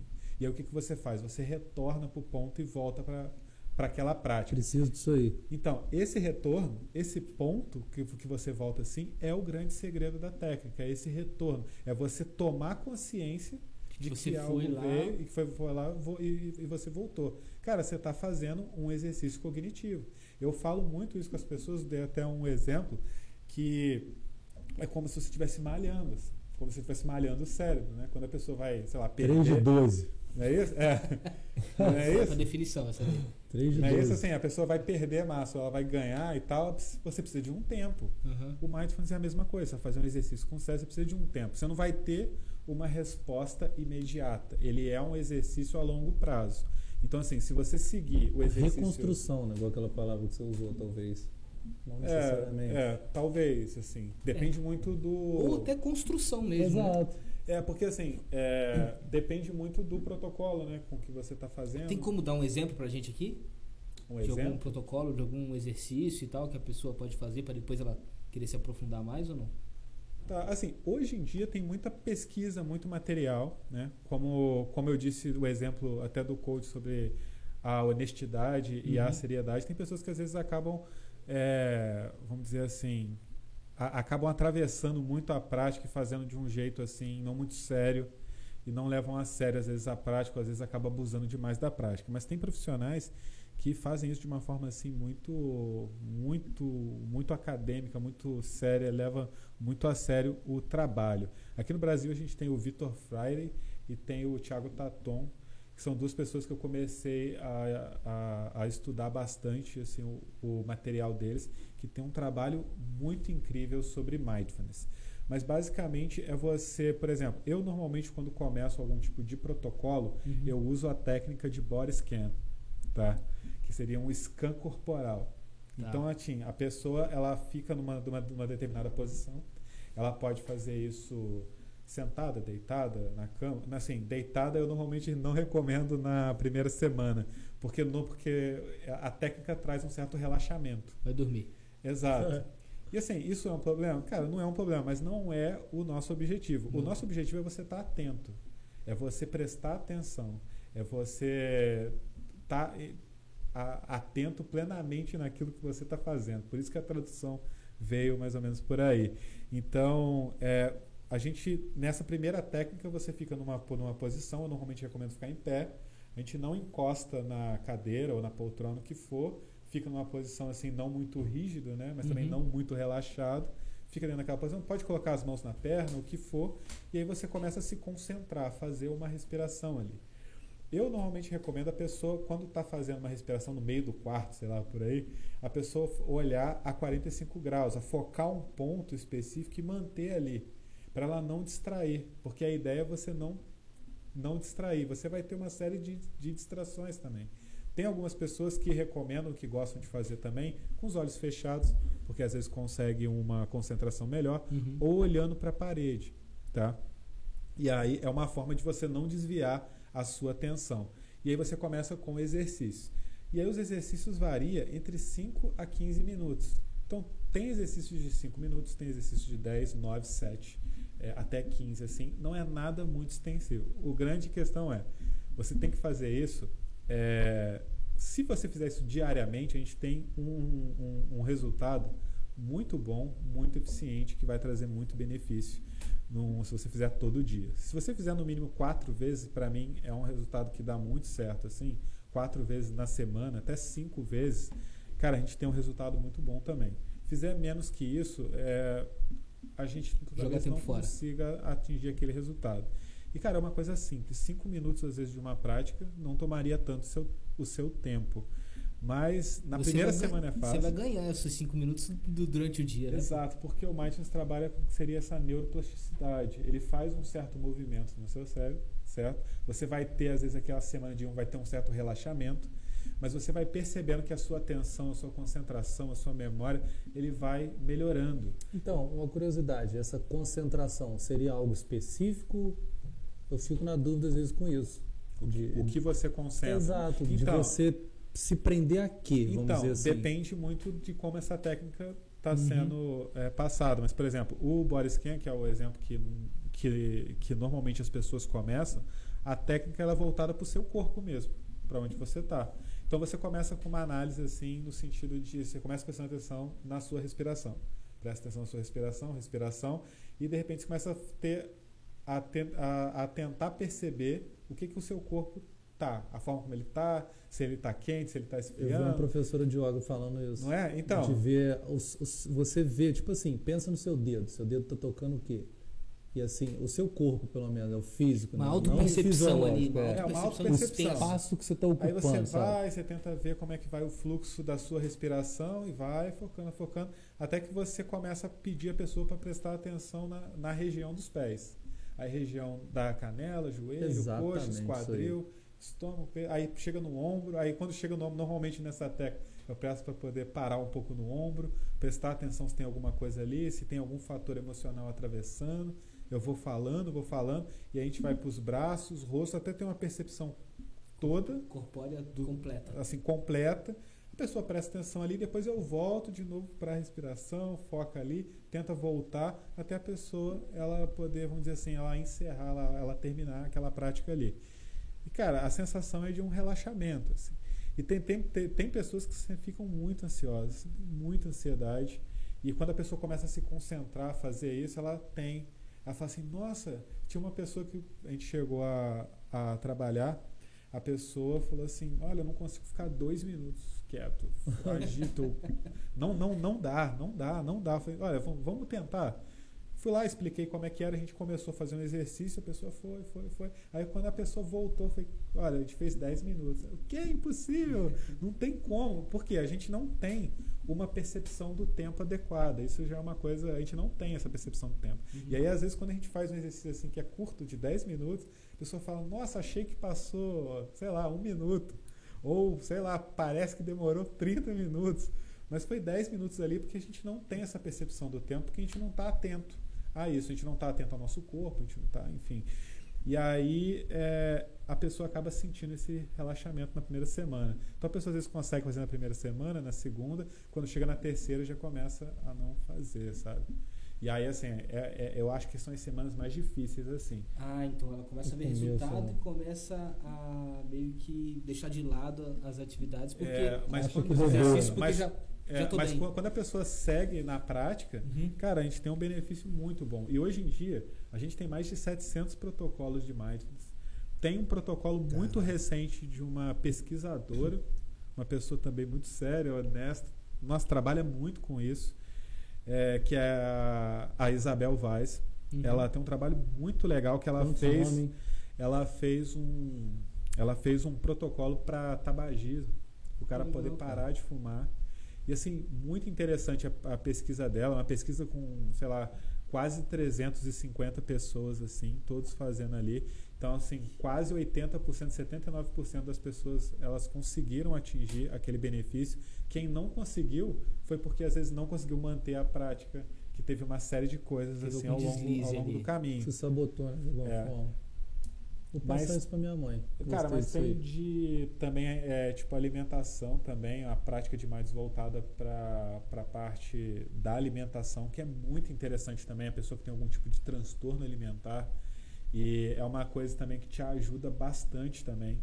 Mas eu deixo uma coisa clara aqui que o mindfulness ele serve como uma prática complementar, né? Não é todo paciente com que eu trabalho também. É, a gente identifica, vê às vezes aquilo para o cara se encaixa muito bem.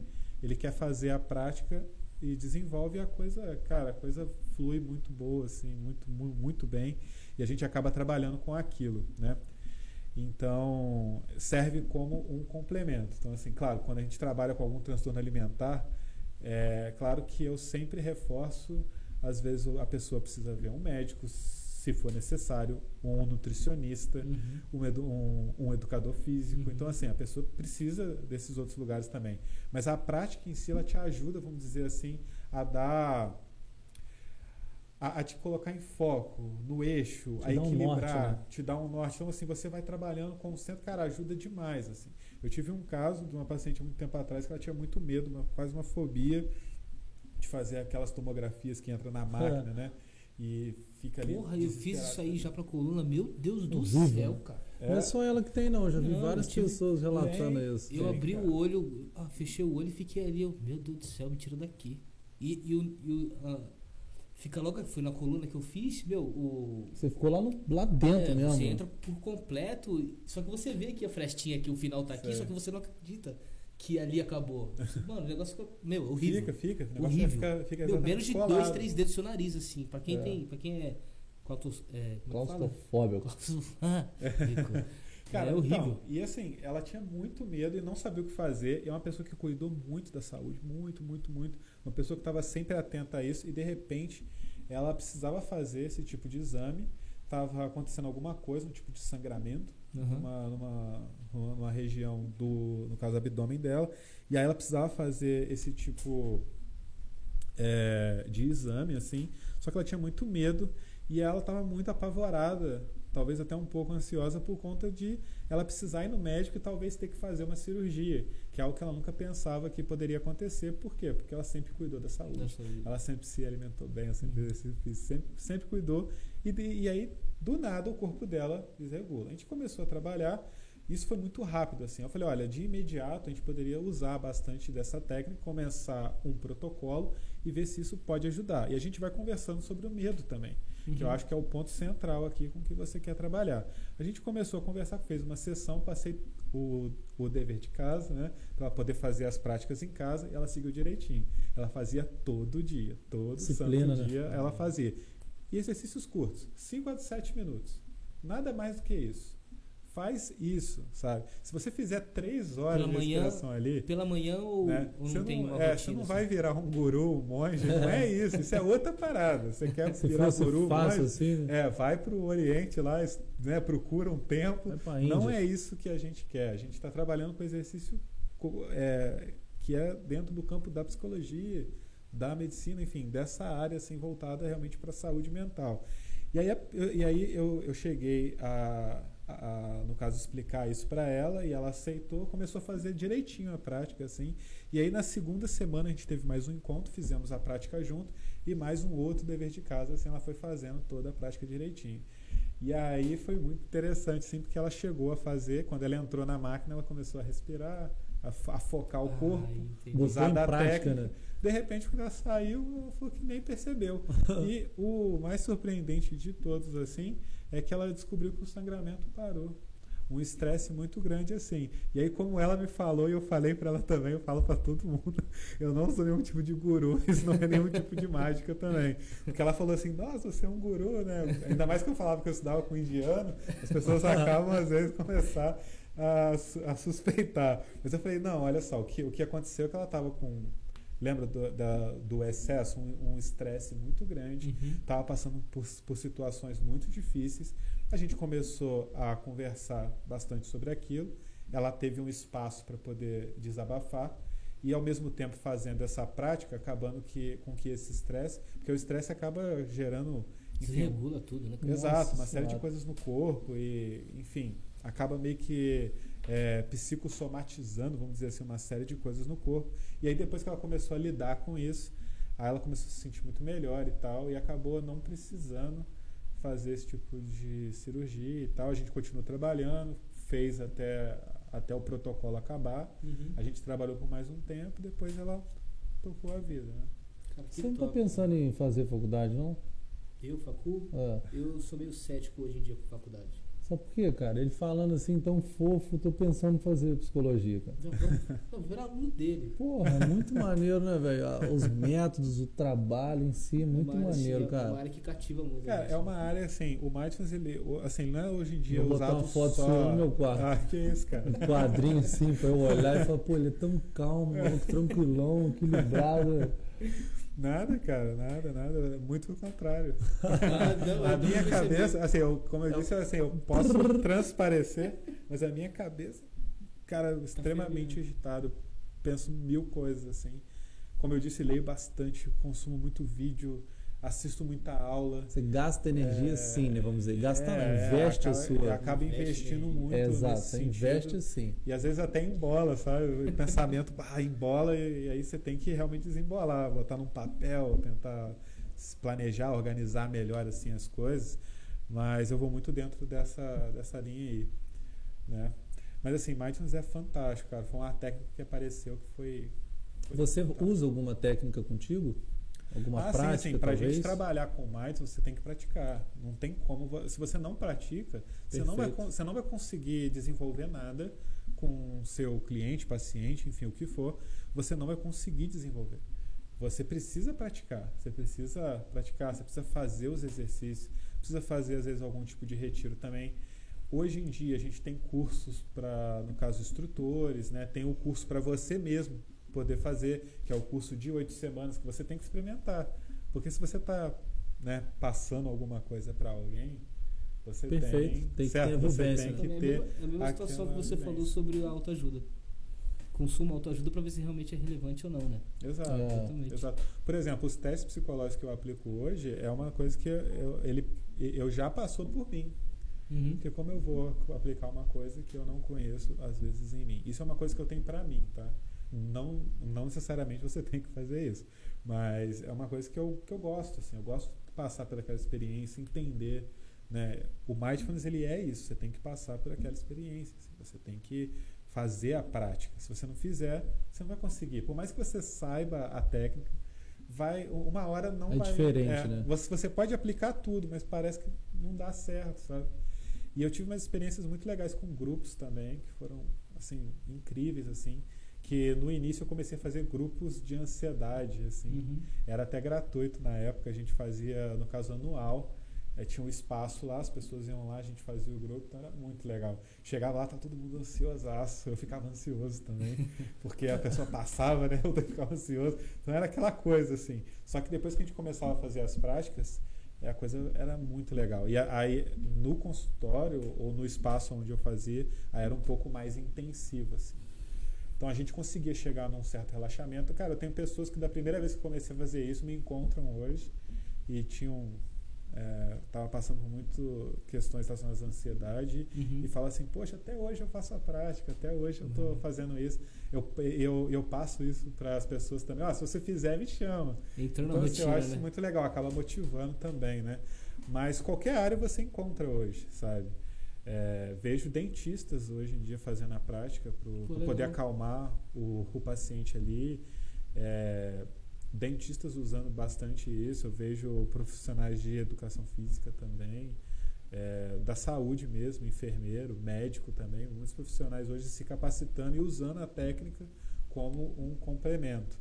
É claro que você tem que, é que nem eu falei, né? Você tem que realmente estudar, você tem, você tem que entender, é, usar de qualquer forma também, aí acaba prejudicando a pessoa, porque realmente é uma técnica assim que é muito séria também. Se você não souber como dar conta, que a pessoa às vezes pode estar fazendo uma prática ali e vem um pensamento ou Cruza. uma memória cruza, vem alguma coisa ali que a pessoa ela Tem né, que saber trabalhar com tem que saber trabalhar e sa- saber como lidar com aquilo aí. Uhum. Dar uma certa orientação, dar uma, uma orientação certa para a pessoa, dar o suporte que ela precisa quando ela estiver fazendo a prática.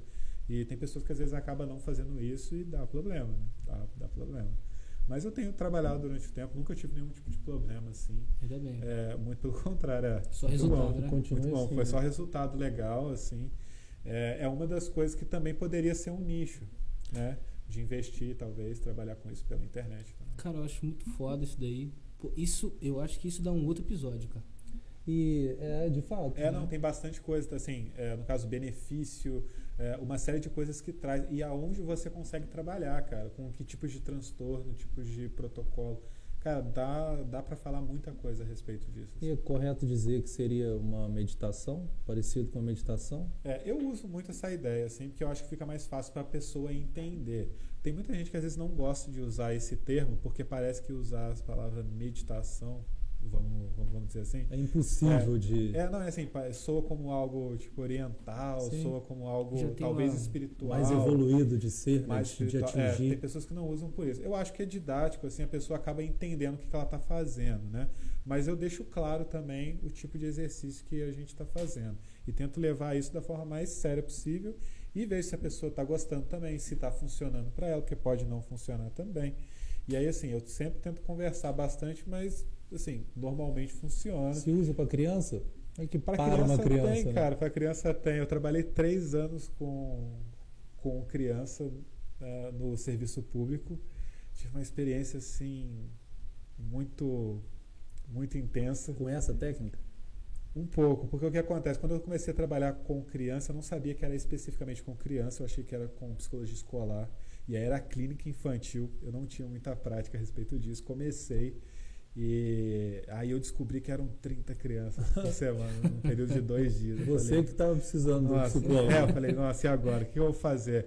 Porque a gente se forma, a gente tem uma ideia ali, ah, fazer a terapia de 50 minutos, uma hora e tal, tal, Uhum. tal, tal. mas você chega lá, você vê aquilo, não dá, não dá. Você tem que fazer num período menor de tempo Pra realmente pra Para aprender e tem que fazer né? render. Aí Eu comecei a a envolver, a, a trabalhar com, a- com as crianças ali e eu vi que estava dando certo, as tinha um retorno das crianças também. Uhum. E a criança para mim é difícil pra caramba, assim, é muito mais difícil que adulto, muito mais, muito mais, porque a criança depende de um contexto.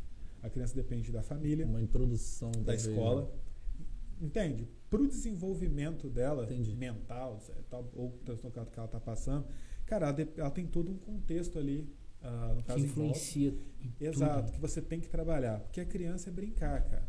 Assim, aí depende da idade, adolescente e tal. Ok. Mas assim, é brincar. Se você estiver brincando com ela ali, é, você, você, você trabalhar num processo mais lúdico, cara, você vai numa boa. E é brincar de verdade, assim. Porque, a- porque, a, porque a criança sabe quando você não está brincando de verdade. né? Então, assim, brincar de verdade, tá ali com ela. E aí, porque a criança é muito sincera também. Uhum. E se, e se você vai no lúdico ali, uma hora ou outra ela solta alguma coisa, certo? E aí você trabalhar com a família, difícil, eu acho difícil. Você trabalhar com a escola, cara, é, é uma outra, é um outro lugar também. E às vezes a escola, a, no caso a escola e a família não se dão.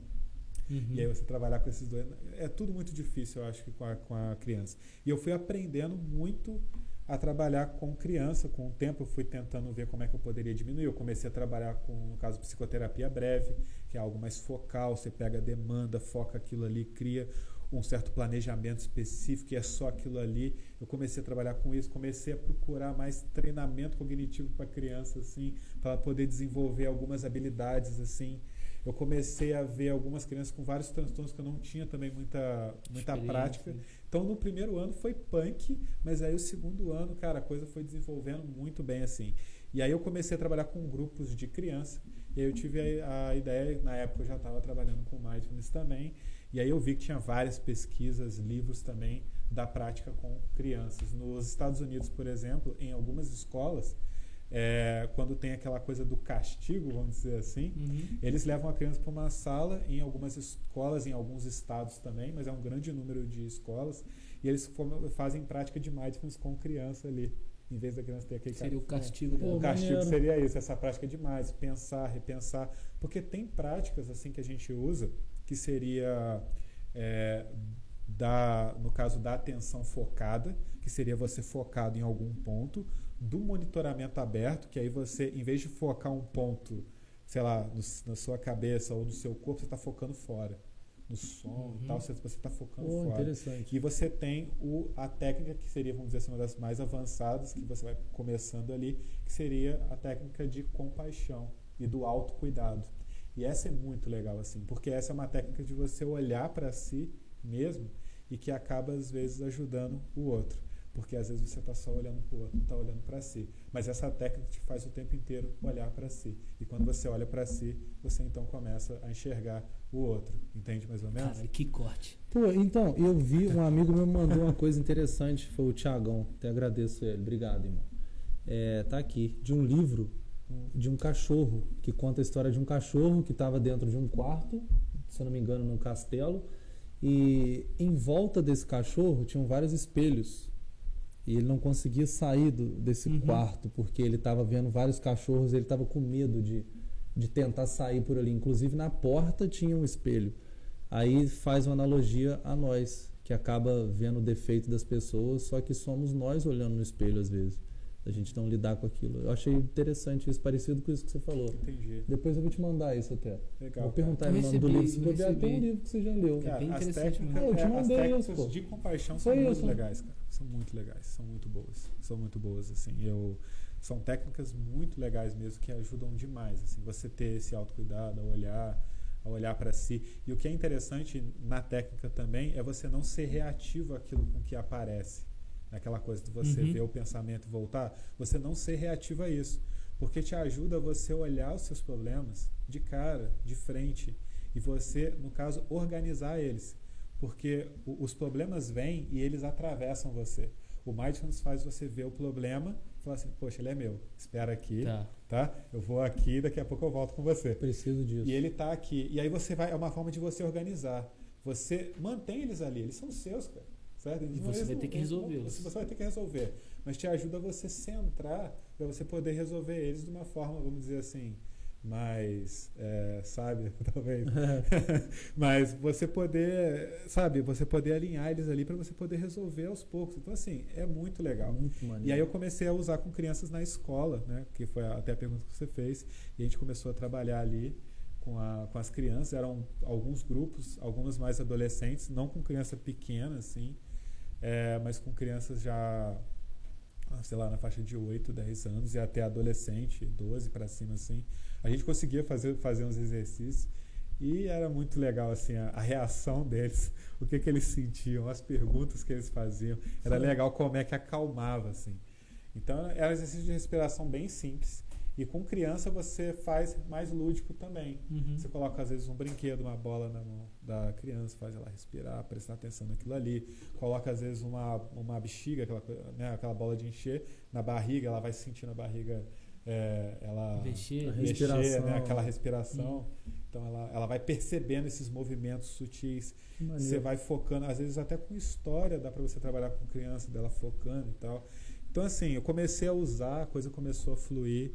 E, mas, assim, no consultório em especial, era uma ou outra também. Não era uma grande frequência, era muito mais adultos, assim.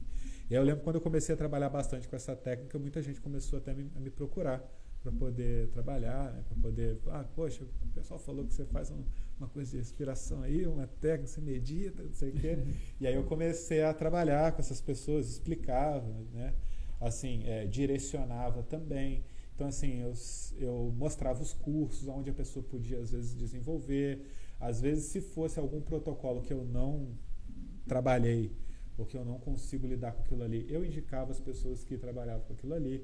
Então, assim, eu sempre fui tentando ser bem responsável nesse ponto também, né?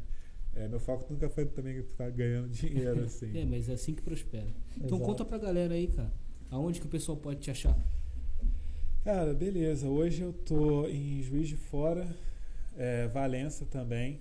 É, a galera pode me achar on- online, né? Vamos dizer assim. Bom, excelente. Vai Passa tá aí teu, Insta- teu Instagram vai ficar. Instagram apareceu no é- episódio todo, mas passa aí pra É, no galera. caso, Vai tá psicólogo underline Fábio seria o lugar onde eu ainda quero investir mais, quero trabalhar mais nisso, mas no momento, como eu estou com uma pesquisa, uh, enfim, acadêmica, está consumindo bastante tempo.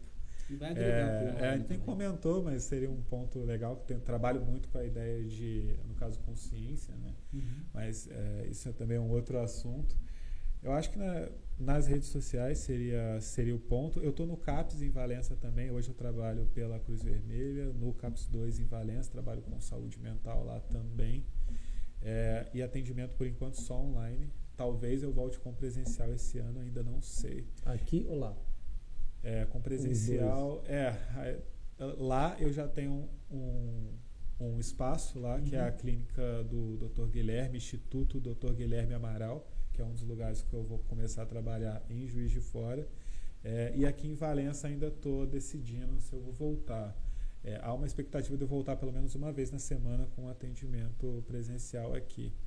É, se for aqui, eu não sei se eu ainda vou retornar para o meu espaço ou para um espaço novo, uma parceria com uma médica, é, no caso psiquiatra, que eu venho trabalhando com ela já durante Aqui, um tempo, aqui em Valença.